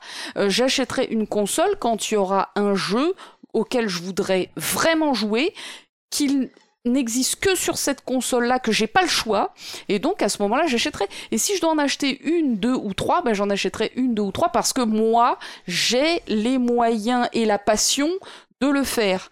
Euh, si quelqu'un n'a ni les moyens, ni la passion, ni les deux, ben il le fera pas, et c'est son, euh, c'est son, son sujet, c'est ce sera à lui de gérer ce, truc-là. Mais euh, je suis complètement d'accord avec ce que dit Marcus. À une époque, effectivement, euh, machine égale, égale licence. Mhm. Et donc, t'achetais une machine pour avoir accès aux licences euh, adéquates. Ce qui est encore le cas, comme tu le disais, pour Nintendo. très peu Ce qui de fait que, Finalement, de... Nintendo pas rentre pas dans, de la guerre des consoles. Oui. Nintendo est toujours pas dans la guerre des consoles parce qu'ils ont une proposition Non, non, non. qui est différente. Nintendo est le seul à avoir, pour moi, gardé la guerre des consoles. C'est le seul à dire notre console, c'est nous seuls qui avons Zelda, Mario Oui. dessus, et il faut acheter notre console et pas celle des autres. C'est le seul à rester dans la guerre, justement. ouais, c'est- vrai ce que tu dis. C'est les seuls qui ont des exclusivités. Alors que aujourd'hui, C'est presque une guerre qui continue tout seul. Tu sais, ces Japonais Ouais. qui ont continué la, guerre, la Seconde Guerre mondiale là, sur leur île, contre les Mongols, euh, Tsushima. euh, et, et que dans les années 70, on leur dit Hé, arrêtez Arrêtez maintenant Arrêtez de tirer sur les gens Non, mais c'est vrai ce que tu dis. En fait, c'est les seuls qui font vraiment la guerre dans le sens où ils ont une proposition à chaque fois, à la Oui. fois ludique par, par la console elle-même, comment elle est conçue, quelle mécanique de, quelle mécanique de gameplay elle offre, et les Voilà. licences Souviens-toi de la différence entre la PlayStation, la Saturn et la Nintendo 64. Celle, la Ouais, ouais. génération juste avant la PS2 que Oui, je citais, c'est des trucs de dingue de différence par rapport à ce qu'on a aujourd'hui entre le PC, la Xbox, déjà je me marre, entre la PS4 et la Xbox, je sais même plus comment elle s'appelle la Xbox aujourd'hui, tout le monde s'en fout. One. J'en sais rien, je ne sais pas. Quand je te dis que je ne sais pas, c'est pas une blague. C'est affreux. Euh, c'est vrai que cette euh, génération, on a zappé complètement la Xbox, mais parce que je pense qu'il n'y a, pas eu de- d'exclusivité majeure et que toi Je- comme moi on fonctionne à l'exclusivité. Euh, on n'achèterait une console que s'il y a une exclusivité qui nous plaît. Ouais, Euh, la génération précédente qui était la génération Xbox 360. 360 PS3. et PS3 on avait acheté les deux Et parce oui. que il y avait euh, Et encore une fois, Nintendo, oui, avec ses mais trucs voilà, mais qui voilà qui qui, Ils qui est encore une fois un peu à part. Euh, mais euh, sur la, la génération PS3 Xbox 360, on avait acheté les deux parce qu'il y avait des exclusivités Exactement. intéressantes sur les deux consoles. Exactement. Mais on, a acheté les deux tardivement Mais moi, je ne quand suis elles pas étaient pas chères. dans des guerres. Moi, je suis un mec qui préfère attendre Mais 15 ans. Peace and love, bordel de merde Bien sûr. Moi, je préfère encore attendre 15 ans ou jouer à des vieux jeux en me disant Waouh, j'ai tout sur émulation, je m'éclate et, euh, et euh, j'ai attendu que la poussière retombe, quoi. Ben, euh, moi, dans, un autre genre, je n'achèterai pas de console, encore, je le répète, tant qu'il n'y aura pas d'exclusivité qui, que, que je dois impérativement faire. Pour l'instant, de ce que j'ai vu, il n'y a pas dans les mois à venir d'exclusivité que qui vont nécessiter pour moi un achat de Mhm. console. Je n'achèterai une console que quand ce sera impérieux.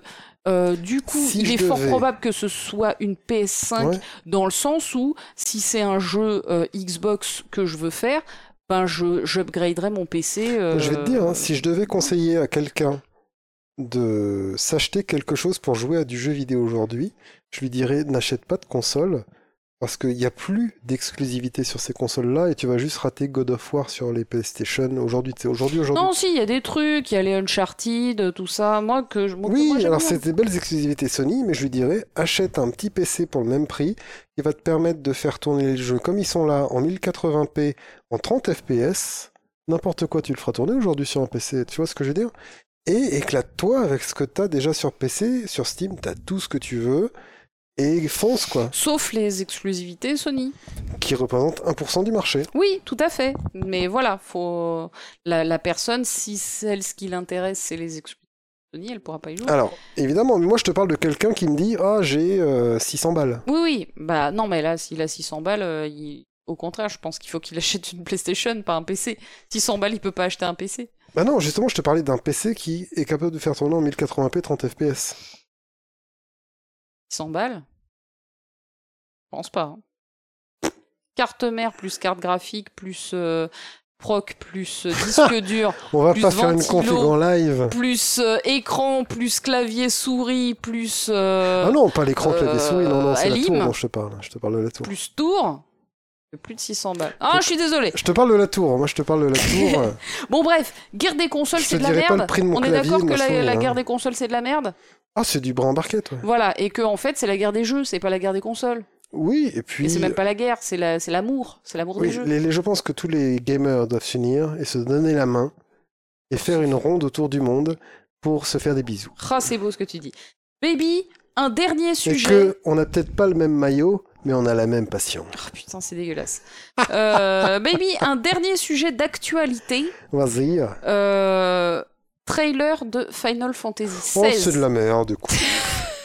non, mais tu sais, au bout d'un moment, au bout de deux heures de podcast. alors, les, alors, les amis, 2h27 de podcast, Alors, on va peut-être finir en disant que c'est du brin, quoi. alors on, va, on va finir, euh, certes. Mais euh, les amis, donc si vous n'avez pas vu le trailer de Final Fantasy XVI qui est sorti cette semaine, mais que vous allez, avez vu Game of Thrones, tout va bien. Alors, alors je, je- oui, Game of Thrones ou euh, The Witcher, euh, voilà, enfin. ou des trucs comme ça. Les amis, allez le voir et ensuite revenez écouter ce podcast. Non, il n'y a rien d'épique, il n'y a alors- rien d'en- d'entraînant, il n'y a rien. C'est. Alors c'est c'est sombre, c'est dark. Euh, Il y a des, mais il y a des- même des séquences où il fait carrément nuit, quoi. Alors que moi, ce que j'aime dans le euh, RPG japonais, c'est les couleurs, c'est la lumière, c'est un côté un Même, peu. même si tu veux faire quelque chose d'original, là c'est encore des persos qui sont des. Même le héros et tout ça et toute sa clique, ça va être encore des chevaliers un peu sombres, un peu en cuir, un peu les chevaliers de Nomura, qui vont. Ah, ça sent le, le cuir de Nomura quand même. C'est le cuir de Nomura, c'est Ouais. comme dans FF15 avec la clique du Je gamin. voulais pas reparler de cuir, mais là, ça s'impose. C'est vraiment quelque chose de problématique chez cette personne. Arrête de faire tout le temps la même chose. Arrête de faire des gamins avec des grosses chaussures. Arrête de faire des euh, chevaliers je du semi-modernes, des chevaliers semi-modernes qui vont porter du cuir noir. Arrête Et avec des mèches euh, Voilà, gominées impossible. euh, et des, des tatouages. euh, Et, et ça va être encore un de ces jeux d'action à la con. Je te resserre ou non c'est bon. Ouais, vite fait. Un action Mais ouais, t'as le, t'as- l'autre. Oh bah là c'est celui-là, mais bon. D'accord. Euh, oh, tout ça c'est du. euh. Quoi, tu mélangerais un rhum euh, banane avec Jamais. un rhum gingembre? Oui, voilà. Non, mais bon, bref, euh, ce trailer, il est pas kiffant une seule seconde. Alors, euh, pour moi, parce qu'on va, on va s'exprimer chacun, euh, Non. Pour moi, on est sur euh, sur un retour de, enfin sur. Alors je, je, je, je pense à une émission de, euh, de Third Edition. Je vous invite à écouter leurs podcasts qui sont vraiment très très bons. Et ils ont fait notamment un podcast sur Final Fantasy XV dans lequel ils expliquent que euh, avec la, la, la nouvelle génération de graphismes, de consoles, machin, et donc de graphisme, euh, et la, le- le- les aspects réalistes qu'on peut avoir maintenant, photoréalistes Mhm. qu'on peut avoir avec les personnages, du coup on a perdu une espèce de part de féerie. Enfin moi c'est un petit peu comme ça que Oui, oui. euh, j'ai- je synthétise ce, ce podcast qui est infiniment plus intéressant que ça et plus nuancé. Mais moi, ce que je ressens, c'est ça, c'est qu'on perd une forme de féerie en mettant euh, des graphismes, euh, des graphismes réalistes. Et là, c'est vraiment ce que j'ai ressenti dans ce trailer. Moi j'ai vu une série américaine HBO. quoi. Voilà, on est sur du sur des nuances de gris, des nuances de noir. On est On essaye et- mais pourtant avec quand même des cara design bien japonais Mm. euh, euh, qui tâchent euh, pour le héros et pour le jeune gamin Joshua ou je sais plus Ouais, comment il s'appelle. Je sais plus si c'est le héros ou le gamin Joshua. Oui, Euh, qui est déjà le phénix. Voilà, qui, qui est le fils de l'archiduc, euh, machin chouette. Enfin, tu, tu vois qu'il y a une histoire euh, fantasy, euh, médiévalo, machin, mais avec du fantastique. Enfin, c'est très évidemment, hein, on pense directement à Game of Thrones, et moi j'ai pensé tout de suite après à The Witcher. euh, euh, voilà, on est dans de la fantasy européenne, Oui. euh, dark, dans de la dark, Dark un peu fantasy. crade. Voilà, dark fantasy européenne. Euh, pff, un peu boueuse, tu sais, c'est. Ouais, ouais, ouais, voilà, avec, ces, avec, ce, avec cette noirceur et tout ça, avec, ce, avec du sang, avec de la boue. Et, euh, et, c- Voilà. et moi, pour moi, c'est pas ce que j'attends d'un Final Fantasy. Le RPG, à une époque, euh, se, euh, s'en balançait de, des règles, euh, comment dire, scientifiques de l'univers Ouais. et, euh, et était totalement dans la créativité avec des univers complètement euh, complètement inventés avec leurs propres règles et sans être euh, hyper hard SF avec des Ah oui, non, explications bien sûr. scientifiques pour tout. FF4, euh, Et voilà. tu on- vas sur la Lune, tu reviens, tout s'est bien passé. Quoi. Puis euh, même, enfin FF7, t'es à la fois dans de la fantasy, à la fois dans du cyberpunk, à la fois dans plein de trucs différents, et d'une ville à l'autre, en fait, presque tu changes de, de postulat ouais, d'univers. Et, euh, et aujourd'hui, avec Hmm. les, les, les Rien que de graphismes passer de modernes, Midgar à Calme, les deux Voilà. premières villes du jeu. T'as un, un contraste qui est Ouais, énorme. carrément. Et en fait, aujourd'hui, on fait des jeux qui sont euh, qui sont uniformes, ils sont homogènes. Et euh, alors, du coup, oui, c'est plus réaliste, Cohérent, c'est ça c'est plus cohérent. Mais mais est-ce que tu rêves autant qu'avant? Non, Et j'ai l'impression FF15, on voyageait que dalle. hein. Pff, ben moi j'ai que dalle voyagé effectivement et et, et là j'ai l'impression que c'est encore pire de ce qu'on a vu Mhm. il y a, j'ai pas une seconde envie de jouer à ce jeu. Euh, déjà parce qu'on voit qu'un seul personnage, donc qui est le fameux mec avec sa mèche. Ce fameux chevalier, je Euh, vais protéger le prince. Voilà, euh, nanana, Ah, c'est nanana. bon. euh, Il y a le petit prince, alors est-ce qu'il va être un perso ou pas, on- ou est-ce que c'est juste un mec à protéger? Euh, J'espère qu'il y aura d'autres personnages, parce que merde, euh, le RPG euh, Je ne suis jamais fan c'est aussi un peu une Quand ils font des invocations ou de ce qui était du gameplay avant, un élément du scénar. Oui, voilà. Tu vois ce que je veux dire ou Je- pas ouais, complètement. Je vois complètement ce que tu veux dire. Euh, pff, Enfin voilà, je ce trailer de Final Fantasy XVI vraiment C'est la m'a- laissé. Mais je m'attendais pas à plus. Je... C'est pas que je m'attendais à plus, c'est que je m'attendais pas à battre triper Ah autant. ouais, ouais, bien sûr. Non, non, mais moi j'ai pas été déçu parce que je m'attendais à rien. Après, il y a les gens qui s'élèvent en disant oui, euh, mais c'est le mec qui a fait FF14, FF14 il Alors- est génial. Si ça avait été monojoueur, euh, si- single player, euh, on aurait été sur un vrai Final Fantasy, je sais pas quoi. Non. Alors ma, ma, ma- mes, mes amis Facebook sont euh, globalement dans cette euh, dans cette dynamique là. Ouais. Euh, ce que je, je peux entendre, hein, moi je joue pas du tout à FF14, mais j'ai beaucoup d'amis qui sont très très très fans de FF14. Je veux bien euh, comprendre, je veux bien entendre que ce soit génial. Je suis sans opinion à ce sujet. Euh, moi, je, juste vraiment, je me positionne sur cette bande-annonce de FF16. Euh, et vraiment, elle ne me fait pas rêver. Mais elle ma ne me conclusion donne c'était pas envie. peut-être qu'FF14 c'est un bon jeu, Oui, oui. mais ce que j'ai vu d'FF16, oui, ça me donne pas envie. Voilà, c'est ça. Euh, C'est comme Euh, si tu me disais, mais ça s'appelle Final Fantasy. Donc le Final Fantasy 7 c'était bien, donc FF16 ce sera bien. Non, non. Alors, ça, ça me donne d'autant moins envie qu'en ce moment, comme vous l'avez compris avec John, on est en train de jouer à Final Fantasy VII ça c'est Remake dur, ça c'est euh, entre nous. Donc, il n'y a, pas- y a, y a- y a pas de vidéo, il y aura pas de vidéo. Et, euh, et on, a, on a du mal. Euh, On a vraiment beaucoup de mal. On a vraiment beaucoup de mal.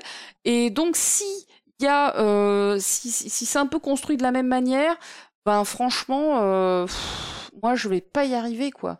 Et ça me désole de voir que à chaque Final Fantasy, je suis encore moins motivé que la dernière fois. J'ai déjà une grosse idée arrêtée sur ce Final Fantasy 7 remake. Je vais pas en parler là parce que c'est pas l'espace pour en parler, mais si on continue sur cette mouvance qui a été celle du 15, du 7 R et qui peut-être sera celle du 16, j'ai pas fait le versus, je sais pas quoi là, tu sais. Versus 13 Je sais pas. Enfin, le... non, c'est 13-2.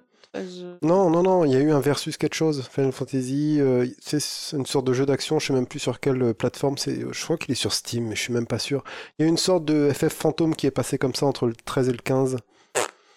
Et bref, si ça continue sur ces mouvances-là où, euh, c'est plus des FF, avant les FF c'était euh, la fanfare, c'était, tu vois, ça arrivait, euh, c'était dingue. Aujourd'hui c'est plus dingue. Arrête, arrête de faire des FF. Tu vois, c'est comme. euh, je ne sais pas comment dire, moi, mais. Non, mais pour moi, C'était génial. pour moi, C'est devenu médiocre. Il faut arrêter. Alors pourquoi c'est devenu médiocre? Eh bien, moi, je, je suis. On a changé euh, les gens?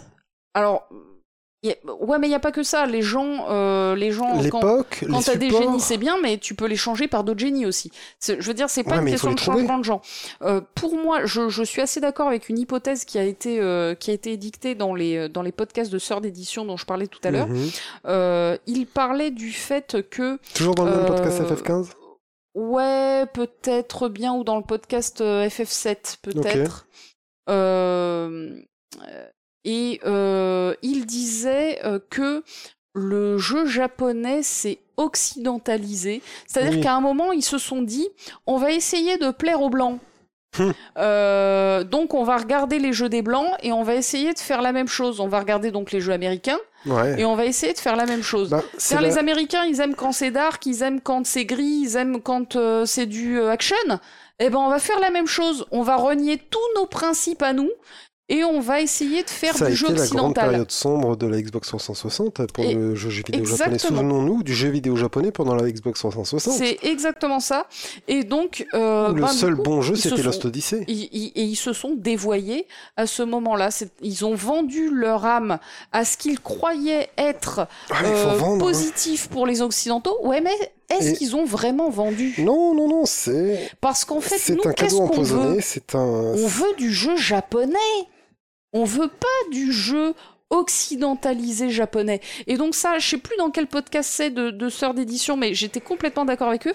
À un moment, les Japonais ont cru qu'il fallait qu'ils Oui. occidentalisent leur jeu pour vendre en Occident. Et en fait, c'est tout l'effet contraire que ça fait. C'est-à-dire qu'en fait, on ne trouve plus nos jeux japonais, on trouve plus notre plaisir. Alors, il y a quand même des exceptions à ça et, et on en Il reparlera. reste des jeux de euh, créateurs, qu'ils soient ratés ou non. On dira ce qu'on voudra sur un Nier Automata qui est C'est un jeu japonais. C'est un vrai jeu japonais Ouais. d'auteur. Tout à fait. Et donc, euh, à ce niveau-là, rien à dire.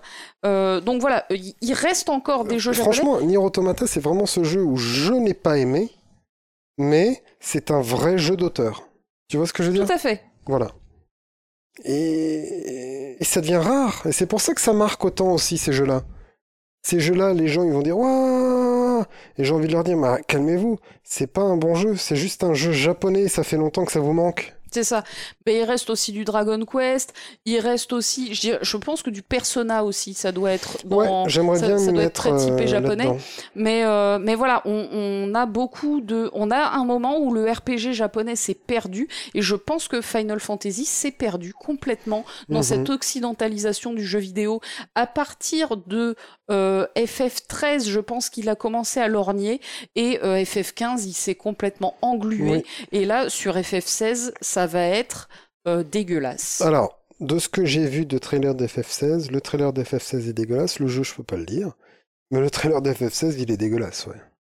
Bah, c'est, comme tu dis, c'est Game of Thrones. C'est une repompe de tous les codes Mais occidentaux tu sais, quand de ces quand il y a cette femme blonde qui est devant cette cheminée là, Oui, ça c'est tellement Game of Thrones que j'ai- je me suis dit non mais les mecs, s'il vous plaît, mais il y, a plein de, y a plein de plans. on le voit. Voilà, C'est comme si tu, tu vois, il y a beaucoup de Japonais qui ont pompé Star Wars et où tu te dis bon, eh, c'est un peu Star Wars son FF12 là. Mais ça passe parce que c'est de l'influence et que tout le monde a refait Star Wars et tout le monde a refait euh, ce schéma-là. Mais quand tu as un plan dans un château trop sombre devant une cheminée qui n'illumine, pas tellement la pièce, avec quelqu'un qui parle de ourdir des plans et qui menace des gens et qui dit ah vous n'avez pas encore fait ce que j'avais dit et c'est pas bien de pas faire ce que je dis. Ben, mec, ça se voit que c'est du Game of Thrones, c'est sorti l'an dernier. Enfin, qu'est-ce que tu fais? Et tu vois, tu, tu, dis, euh, je suis complètement d'accord avec toi, et tu parles de, de, de FF12.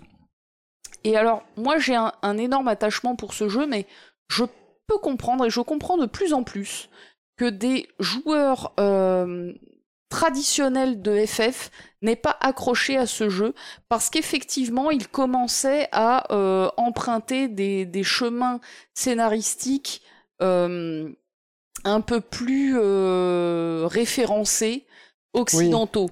Euh, et donc, moi, c'est un jeu que j'adore parce que c'est. Heureusement qu'il n'y a pas eu premier- Game of Thrones avant FF12. Oui.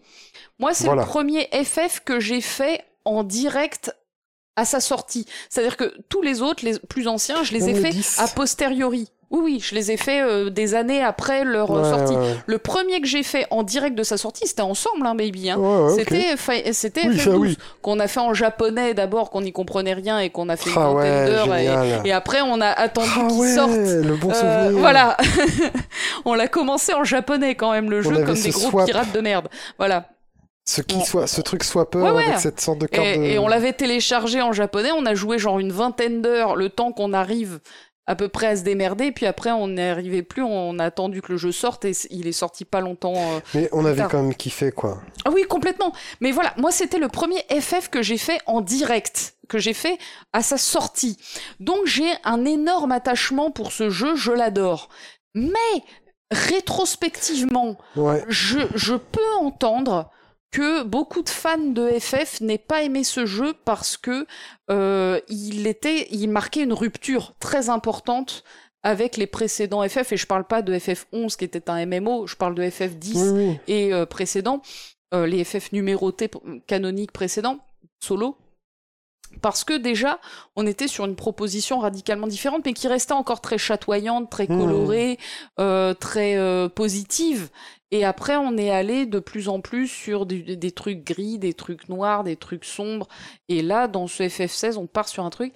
Et moi, je m'y reconnais plus. C'est vrai que c'est con, mais moi, ce que j'attends du RPG, c'est aussi de rêver.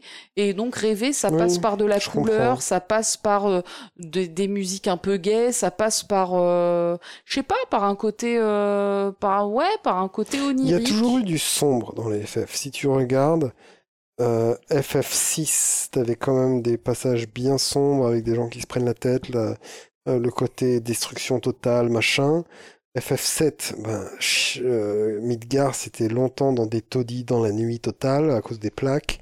Et puis, t'avais ce mec torturé en permanence, et quand il arrête d'être torturé, eh ben, il faut qu'il il accepte le fait que ben, c'est à lui d'aller finir le bazar. Ouais, mais t'as toujours dans ces deux jeux-là que tu cites une mise en scène qui allège un peu Voilà, ces- bien sûr. ces- Et cette puis, tension. et puis entre les deux, t'as Voilà. Tu vois? T'as ces ah, respirations Exactement. et, et ces moments où, euh, un peu rigolos où tu, où tu relâches la pression. Ou, ou même ces moments de calme ou d'émotion du style Cosmos, Cosmos Canyon, Alors que là, tu prends qui est un gros moment de calme dans FF7. Final Fantasy VII Remake. Moment de respiration, la danse de Cloud au Onibibar Avec Andy avec Andy. Oh, Le truc qu'on a fait tout à l'heure. Et là, John est en position fétale et je vais appeler les pompiers dans quelques secondes. Non, je peux me faire mes propres. euh, je- je- je- maintenant, je suis secouriste, je peux faire mon propre massage cardiaque. C'est vrai Eh ben fais-le parce que moi je sais pas faire. Que Donc fais-toi ton propre massage cardiaque baby parce que cette scène euh, pff, était d'une lourdeur euh, et d'un et d'un malaise. Quel enfer. euh, tu me remets quand tu veux Clad. Clad. Clad. Tu me remets quand tu veux. Clad qui prend un bain avec des bodybuilders qui se frottent sur lui et tu m'enlèves tout de suite ce, cette danse avec Andy de Cloud dans Final Fantasy Remake, Bah s'il oui. te plaît. Mais parce qu'on se respecte, bodybuilders. Pourquoi est-ce que dans le... Alors, je fais une aparté. Pourquoi est-ce que dans le Onibi Bar, quand tu regardes par le trou de la serrure, t'as un vieux avec un filet et un mec qui se fait masser? Alors qu'avant, t'avais un truc... Excuse-moi, hein, je fais une aparté. Un truc T'avais, à travers le trou de la serrure, tu voyais papy et mamie qui se faisaient des petites vacances et c'était rigolo, ils étaient trop mignons. T'avais, tu regardais par le trou de la serrure et d'un seul coup t'entendais ni ni ni ni ni. Et là, t'avais des sortes d'Illuminati qui faisaient une cérémonie bizarre avec Kate Sif dans une baignoire. Enfin, c'était fou, FF7. C'était génial dans le Honey Bar, c'était un vrai bon moment. Et ils en ont fait une sorte de truc débile qui n'a pas besoin avec une musique qui dit ah, euh, oublie tes peurs et accepte ta fierté, tu. C'est ça les paroles de cette putain de chanson. Et je me suis dit oh, mais c'est ce qu'il disait déjà dans le texte avant. Parce que justement les persos s'assumaient tels qu'ils étaient et c'était beau. Mais Alors oui, que là, on. Enfin, bref. je- écoute, voilà. j'arrête cet aparté. On reparlera Parce de que pour moi, FF7 c'est un gros problème. On n'a pas pris de note sur FF7 Remake. Je t'avoue que je n'ai voilà, pas envie rien de préparé. parler d'FF7 Remake. On n'a rien préparé, on ne sait même pas si on va finir ce jeu. hein. Déjà. C'est-à-dire que on est à 22 heures, c'est ça Ouais, 22 heures? 23, 23. 23 heures, on Et est à je 23 heures, ça a été jusque-là euh, une grande souffrance. On va peut-être réussir à le finir parce que merde, je l'ai payé 69 balles. Euh, mais, euh, Mais de là, mais on merde. parlait pour dire autre chose. Parce que c'est, c'est pire que. C'est moins bon que Nier Automata et c'est moins bon que Red Dead 2. Ouh, alors j'ai envie qu'on termine le podcast là-dessus parce que là tu viens de balancer tellement de bombes d'un coup qu'il y a, il y a plus rien quoi.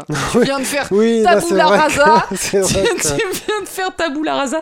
Là j'ai, je peux rien sortir derrière ça. Oui, là, je- on dirait le début d'un film de Steven Seagal, tellement j'ai d'ennemis, quoi. Là j'ai envie de vous rappeler de jouer à Ghost of Tsushima parce qu'au moins vous allez être content, vous allez kiffer. Ça va pas révolutionner vos vies mais euh, vous allez kiffer. Euh, alors que FF7 Remake, bah, regardez notre vidéo parce qu'on avait fait la démo. Ah bon? Et Ah on oui. avait kiffé cette démo parce qu'il y avait les musiques, il y avait des trucs. Oui, bah tu me fais une intro qui est fidèle, voilà. Voilà. Et après, tu remplis avec des trucs. Et après, tout le reste, il est pas fidèle. et Ce remplissage de merde. La démo, elle était cool, et ça cachait tout le reste. Non, c'est très mauvais. C'est-à-dire des quêtes de chatons, des quêtes de rats d'égout, euh, des quêtes de- d'un petit garçon qui te fabrique des matérias. Qui sort de ses euh, fesses. Qui sortent de ses fesses et qui s'appelle Chadley. Euh, et des- Bonjour, je m'appelle Nomura et j'avais envie de mettre un petit garçon Non qui a mais des pouvoirs. baby, Bref. voilà, faut qu'on. Oui, non, voilà. Tu sais quoi, je vais Là, te resservir Oui, va- on va terminer ce podcast parce que là, Resserre-moi fort, on est- resserre-moi vrai. eh, baby, un dernier sujet Oh pour le pour le plaise. On parle pas de culture Bah J'avais une petite recommandation, euh, mais j'en parlerai la prochaine fois. Mais oui, garde-la au chaud. Baby, j'avais envie d'un petit lol.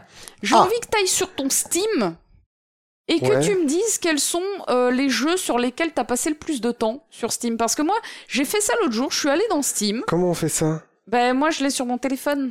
Ah oui, non mais moi, moi, je t'offrirai, mais je peux Ah pas. ben, je vais te dire les miens alors. Regarde, Alors, ah si, vais si, je peux peut-être mettre du Steam et mettre la. Si, si, parce que tu sais, on a le visualisateur pour euh, YouTube. Donc je peux aller sur Steam et je peux le mettre sur une autre fenêtre. Ah non, mais alors là, je mets de je l'internet sur fait, mon voilà. téléphone, j'ai la terre entière qui m'envoie des messages. Alors, Euh, J'avais envie qu'on comment je fais ça? qu'on se dise quels sont les jeux sur lesquels on a passé le plus de temps. Alors, en Je sachant que c'est la des jeux Steam. hein. bibliothèque. Je suis dans la bibliothèque. Et qu'est-ce que je fais? Les jeux Steam, c'est pas forcément représentatif de. Alors, je sais plus, attends, j'ai trouvé l'autre jour comment faire ça. J'espère que je vais retrouver comment faire ça. À chaque fois que je clique, j'ai l'impression que mon visualisateur se fait la malle. Eh ben écoute, je vais le faire comme ça. On va mettre euh, J'ai ça. retrouvé comment faire ça. Ouais. Donc, je suis allée dans mon compte euh, Steam et du coup, ça m'a classé les jeux par temps de jeu. Tu peux trier les jeux par temps de jeu, en tout cas, sur le téléphone, tu peux le faire. Sur l'appli smartphone, tu peux le faire. Euh, je ne sais pas comment on fait ça là-dessus. Euh, C'est une bonne idée, hein. Donc mais, je suis allée euh, dans mes jeux. Eh ben je vais te dire les miens, baby. Bah vas-y. Voilà. Je vais te dire les miens euh, parce que du coup ça m'a étonné. Le résultat m'a étonné. Donc en sachant que attention, c'est pas les jeux sur lesquels j'ai passé le plus de temps, c'est les jeux Steam Mhm. sur lesquels j'ai passé le plus de temps. Il y a plein de jeux que j'ai pas sur Steam. Par exemple Morrowind, typiquement, Ouais, euh, je l'ai pas sur Steam. Donc le jeu sur lequel j'ai passé le plus de temps sur Steam, eh ben c'est Skyrim, baby. Ouais. 290 heures en tout de Mhm. Skyrim. Le deuxième, c'est Age of Empires 2. J'ai passé 192 heures sur Age of Empires 2. Donc le- la HD édition qui est sortie en 2013. Je l'ai. Je l'ai. Ah, bien. Alors, euh, bah, tu veux continue-toi, dire continue-toi, continue-toi. le troisième, avec aussi 192 heures, donc ex aequo, eh ben c'est Fallout 4, baby. Et franchement, Ah. je pensais pas que j'avais pa- passé Ouais. quasiment 200 heures sur Fallout 4. Eh ben, Je, je- ça m'a troué le cul quand j'ai vu ça il y a quelques jours. Le euh, quatrième jeu, c'est Wasteland 2, sur lequel j'ai passé 81 heures, alors que je Mhm. l'ai pas fini. J'ai euh, sauvegar- j'ai quitté juste avant la fin. dur. du jeu. Ouais, j'en ai eu marre. Au bout Ouais, d'un bah moment, ouais. voilà, il y avait, Voilà, j'avais pas de, je, je m'investissais pas dans les personnages. Les quêtes étaient super, mais les persos étaient nuls. Et donc, euh, ben voilà, au bout de 81 heures, j'ai quitté. Et ensuite, le cinquième, euh, c'est Elle est Noire, où j'ai passé 79 heures. Que j'ai fait qu'une seule fois, hein, Elle est Noire. Donc ça veut dire que Elle est Noire, il dure 80 heures, quoi. euh, Ouais, voilà. Pourquoi pas du coup, euh, ensuite, avec une heure de moins, 78 heures, c'est FF10. Ah, sur le Euh, remake, machin. Voilà. 77 heures, donc une heure encore de moins, c'est Fallout New Vegas. Ok. Que moi j'ai en Euh, boîte, donc je l'aurai pas sur Steam. Ouais, voilà. Ensuite, j'ai FF9 avec 66 heures. Et Ah, euh, Tu l'as fait sur Steam, FF9 Ouais, je l'ai fait sur Steam FF9. On en avait parlé? Euh, C'est-à-dire, on en avait parlé. Je savais plus que t'avais fait FF9. toi. J'ai fait FF9 Il est et bon, hein? je n'en ai aucun souvenir. Ouais, hein. donc il y a un truc qui a un... FF9 est un jeu On s'est pris un coup sur la tête à un moment parce que je ne sais plus... euh, qui ne... Non, mais il ne m'a juste laissé aucun souvenir. Je l'ai fait dans une euh, insignifiance totale. Ok. FF9 est un jeu, euh, et j'en suis désolée parce que j'entends souvent que pour la plupart des gens, c'est le meilleur jeu, nanani, nanana. Si, il y a plein de gens qui le disent, et des gens de bon mais- goût, hein. Euh, vraiment, des gens que je respecte énormément. Et moi, je l'ai fait. Euh... Secoue un peu Ah ouais, mais alors c'est trop technique là ce que tu me demandes. Tu me demandes de parler et de secouer du rhum en même temps, baby. euh, à un moment, faut te calmer quoi. Non Euh, ta, ta directivité euh, est vraiment euh, un obstacle. Ah, mais il n'y a pas que toi ma- qui es à ma manager, tu vois. podcast. Attention, hein. Euh, donc voilà, FF9, Merci. méga culte pour beaucoup de gens et pour moi vraiment un jeu insignifiant. Je comprends. Eh bien, je vais te donner ma liste. Et on va comparer nos temps de jeu sur cette liste. Ah, rigolo. Mon premier, c'est The Elder Scrolls 5 Skyrim. Donc, c'est Skyrim. Yeah. 469 heures. Putain, t'as joué vachement plus que moi. Oui, c'est possible. Mais moi, il n'y a pas tout dessus. Il y a que ma deuxième partie. Ah, pas tout. euh, qui est la partie sur laquelle j'ai construit euh, un manoir, ouais. donc pendant 290 heures. Voilà, c'est la honte. Mon, J'ai- fait une autre partie avant qui n'était pas sur, euh, sur Steam. mon deuxième jeu Steam, c'est Rimworld. Ouais, Voilà, Rimworld qui a beaucoup- 232 heures. classe. J'ai beaucoup aimé ce jeu. Alors, c'est un jeu sur lequel on peut très vite faire Alt-Tab pour dessiner des trucs sur Excel comme je fais machin. Mhm. Donc, c'est des jeux auxquels je joue, mais je vais faire des Alt-Tab pour faire du Excel. Fallout 4 en troisième. 202 heures. Ah, 10 heures de plus que moi. Ensuite, Factorio. 178 heures. Ok. Euh, Gnomoria, qui est un, ouais, un Dwarf Fortress-like, on va dire, un jeu comme Dwarf Fortress, 138 heures. Subnautica, 122 heures. Mhm. Oblivion, que je suis en train de faire euh, en let's play, on en est à 108 heures. Final Fantasy VII, et je suis resté beaucoup en dehors de la fenêtre, donc ça ne compte pas, j'ai pas envie de le faire compter. J'ai eu un truc où je suis resté en dehors, je l'ai laissé tourner, donc euh, voilà. Portal 2, Ouais. 75. Oui, t'as beaucoup. 75 heures de Portal 2, hein. Et ça, c'est du legit. Stardew Valley, 69 heures. joué. Oh. Edge of Vampire Definitive Edition, ça, j'y ai joué avec euh, et Sandwich, euh, 68 heures. Classe. Et après, euh, ah, X Beyond the Frontier, le premier X, Mhm. qui m'a fait quand même 67 heures. Euh, J'ai une petite partie de Fallout New Vegas à 57, et puis après, ça devient. euh, Ah, New reste. Vegas 77, moi, pour ma part. Donc euh, 20 heures de plus que toi. Mais je l'avais fait euh, en boîte avant, je crois, toi aussi. Non, moi je l'ai fait qu'une seule fois. Et Donc bah, voilà. euh, du coup, je l'ai fait euh, sur, euh, sur Steam. Enfin, je l- euh, il est en boîte, mais euh, installé sur Steam, et donc euh, Steam a compté le, le temps. Eh bien, voilà, je pense que. euh, Mais clairement, les jeux sur lesquels j'ai passé le plus de temps sont pas du tout dans Steam. Je pense bien sûr à Guild Wars, sur lequel j'ai passé à peu près 3000 heures. Oui, voilà. Euh, et je pense, bah, c'est même 3000 heures, hein, parce que euh, quand je sur Guild Wars, on pouvait taper un code qui nous donnait le temps de jeu qu'on avait, et j'avais atteint les 3000 heures euh, sur la sur la fin. Et sur Morrowind, euh, j'ai dû passer aussi je ne sais combien de centaines d'heures. Oui, ça, ça ne se compte plus. Et sur Skyrim, j'ai une première partie de plus de 200 heures qui n'est pas Mhm. qui avait été faite en boîte avant que je le rachète sur Steam en version GOTY et, et du coup sur laquelle il y a ma deuxième Oui, là, partie. on parlait de euh, notre top Steam. C'est ça. Donc le top Steam, c'est le top Steam quoi. Oui, ça n'a.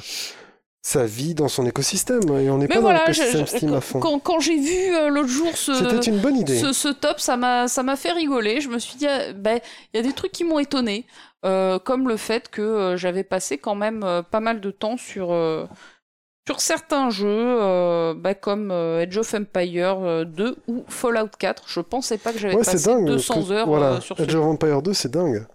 Et c'est très bien d'ailleurs, parce que Age of Empire 2, c'est cool, quoi. Bah oui. évidemment.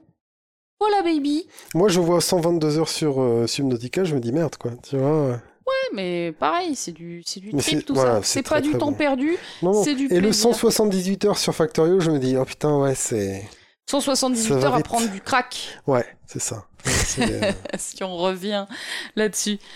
Donc, eh ben, baby, ce podcast, encore une fois, c'était un gros plaise euh, avec toi. Ouais, ouais, ouais, ouais. J'avais prévu de parler d'une bande dessinée japonaise, Ouh. autrement appelée manga, euh, que je lis en ce moment, mais je m'étais dit, tiens, je l'avais pas assez lu pour en parler bien, donc je suis content finalement Ah. de ne pas en parler. Ben, c'est comme le jeu vidéo que je fais en ce moment. Je vais d'abord attendre de le finir. Oui, j'avais compris.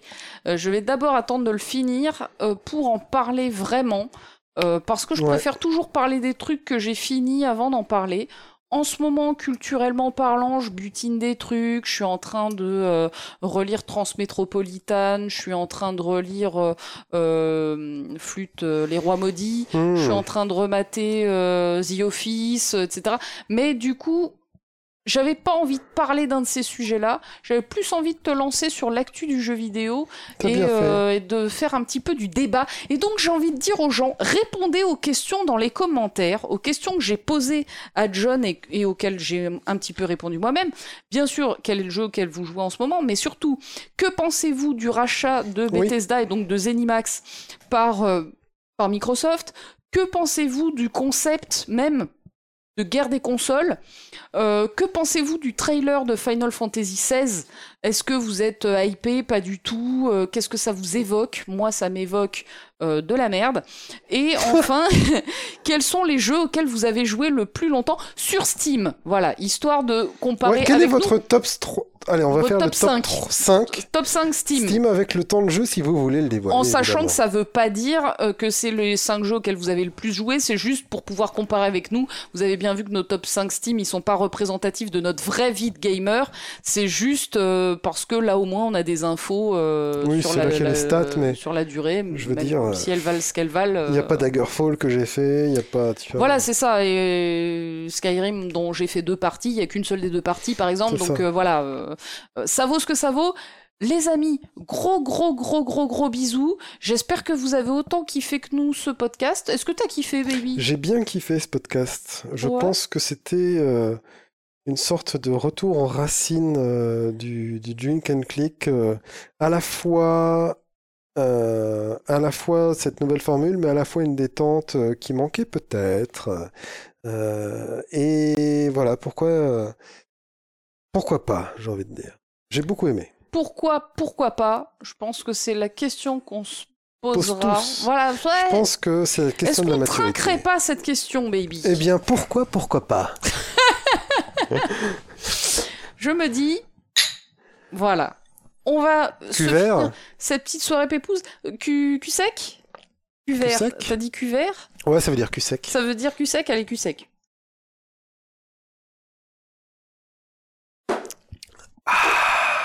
Ouais. Ouais, ouais, ouais. C'est vrai que c'est du vrai rhum dedans. Ouais, ouais, ouais, ouais, ouais. Ah, ça fait du bien. Ça, ça débouche les artères. Ouais. Ça débouche des tuyaux. Je sais pas lesquels. Ah, mais je J'ai me sens de croire débouché. que c'est des artères, mais c'est peut-être. Je me sens complètement débouché et c'est parti pour la suite de la nuit. Ah, mais baby, la nuit est encore jeune. Les oh, amis. la nuit est encore jeune, c'est le- l'écran de Game Over de Symphony of the Night, Castlevania Symphony of the Night. Quand tu as un game over, le jeu te dit quoi quand tu as un game over? Dans Symphony of the Night, il te dit pas veux-tu recommencer? Il te dit et si on sortait ce soir, la nuit est encore jeune. Et ben voilà, la boucle est bouclée. Euh, ce podcast se termine sur une autoréférence absolument magnifique. Ouais, Euh, une jerking référence de ouf. voilà, on vous fait des gros bisous, on vous roule des petites péloches euh, sympas. Sais De pas. cinéma. Voilà, Des de- péloges de cinéma, on les roule comme ça. voilà, c'est ça. Euh, on vous fait tout plein de coucou avec euh, les coups des. Moi, des je vais pieds, faire ça. mon outro de d'habitude. Tu vois, j'ai envie de dire aux gens T'écoutes. merci Merci. d'avoir écouté ce podcast. Euh, je sais pas dire écouter en allemand, mais Euh, moi non plus. Merci d'avoir écouté ce. On va en anglais. Thank you for listening to this podcast till the end. Uh, take care and uh, see you later. Bye bye.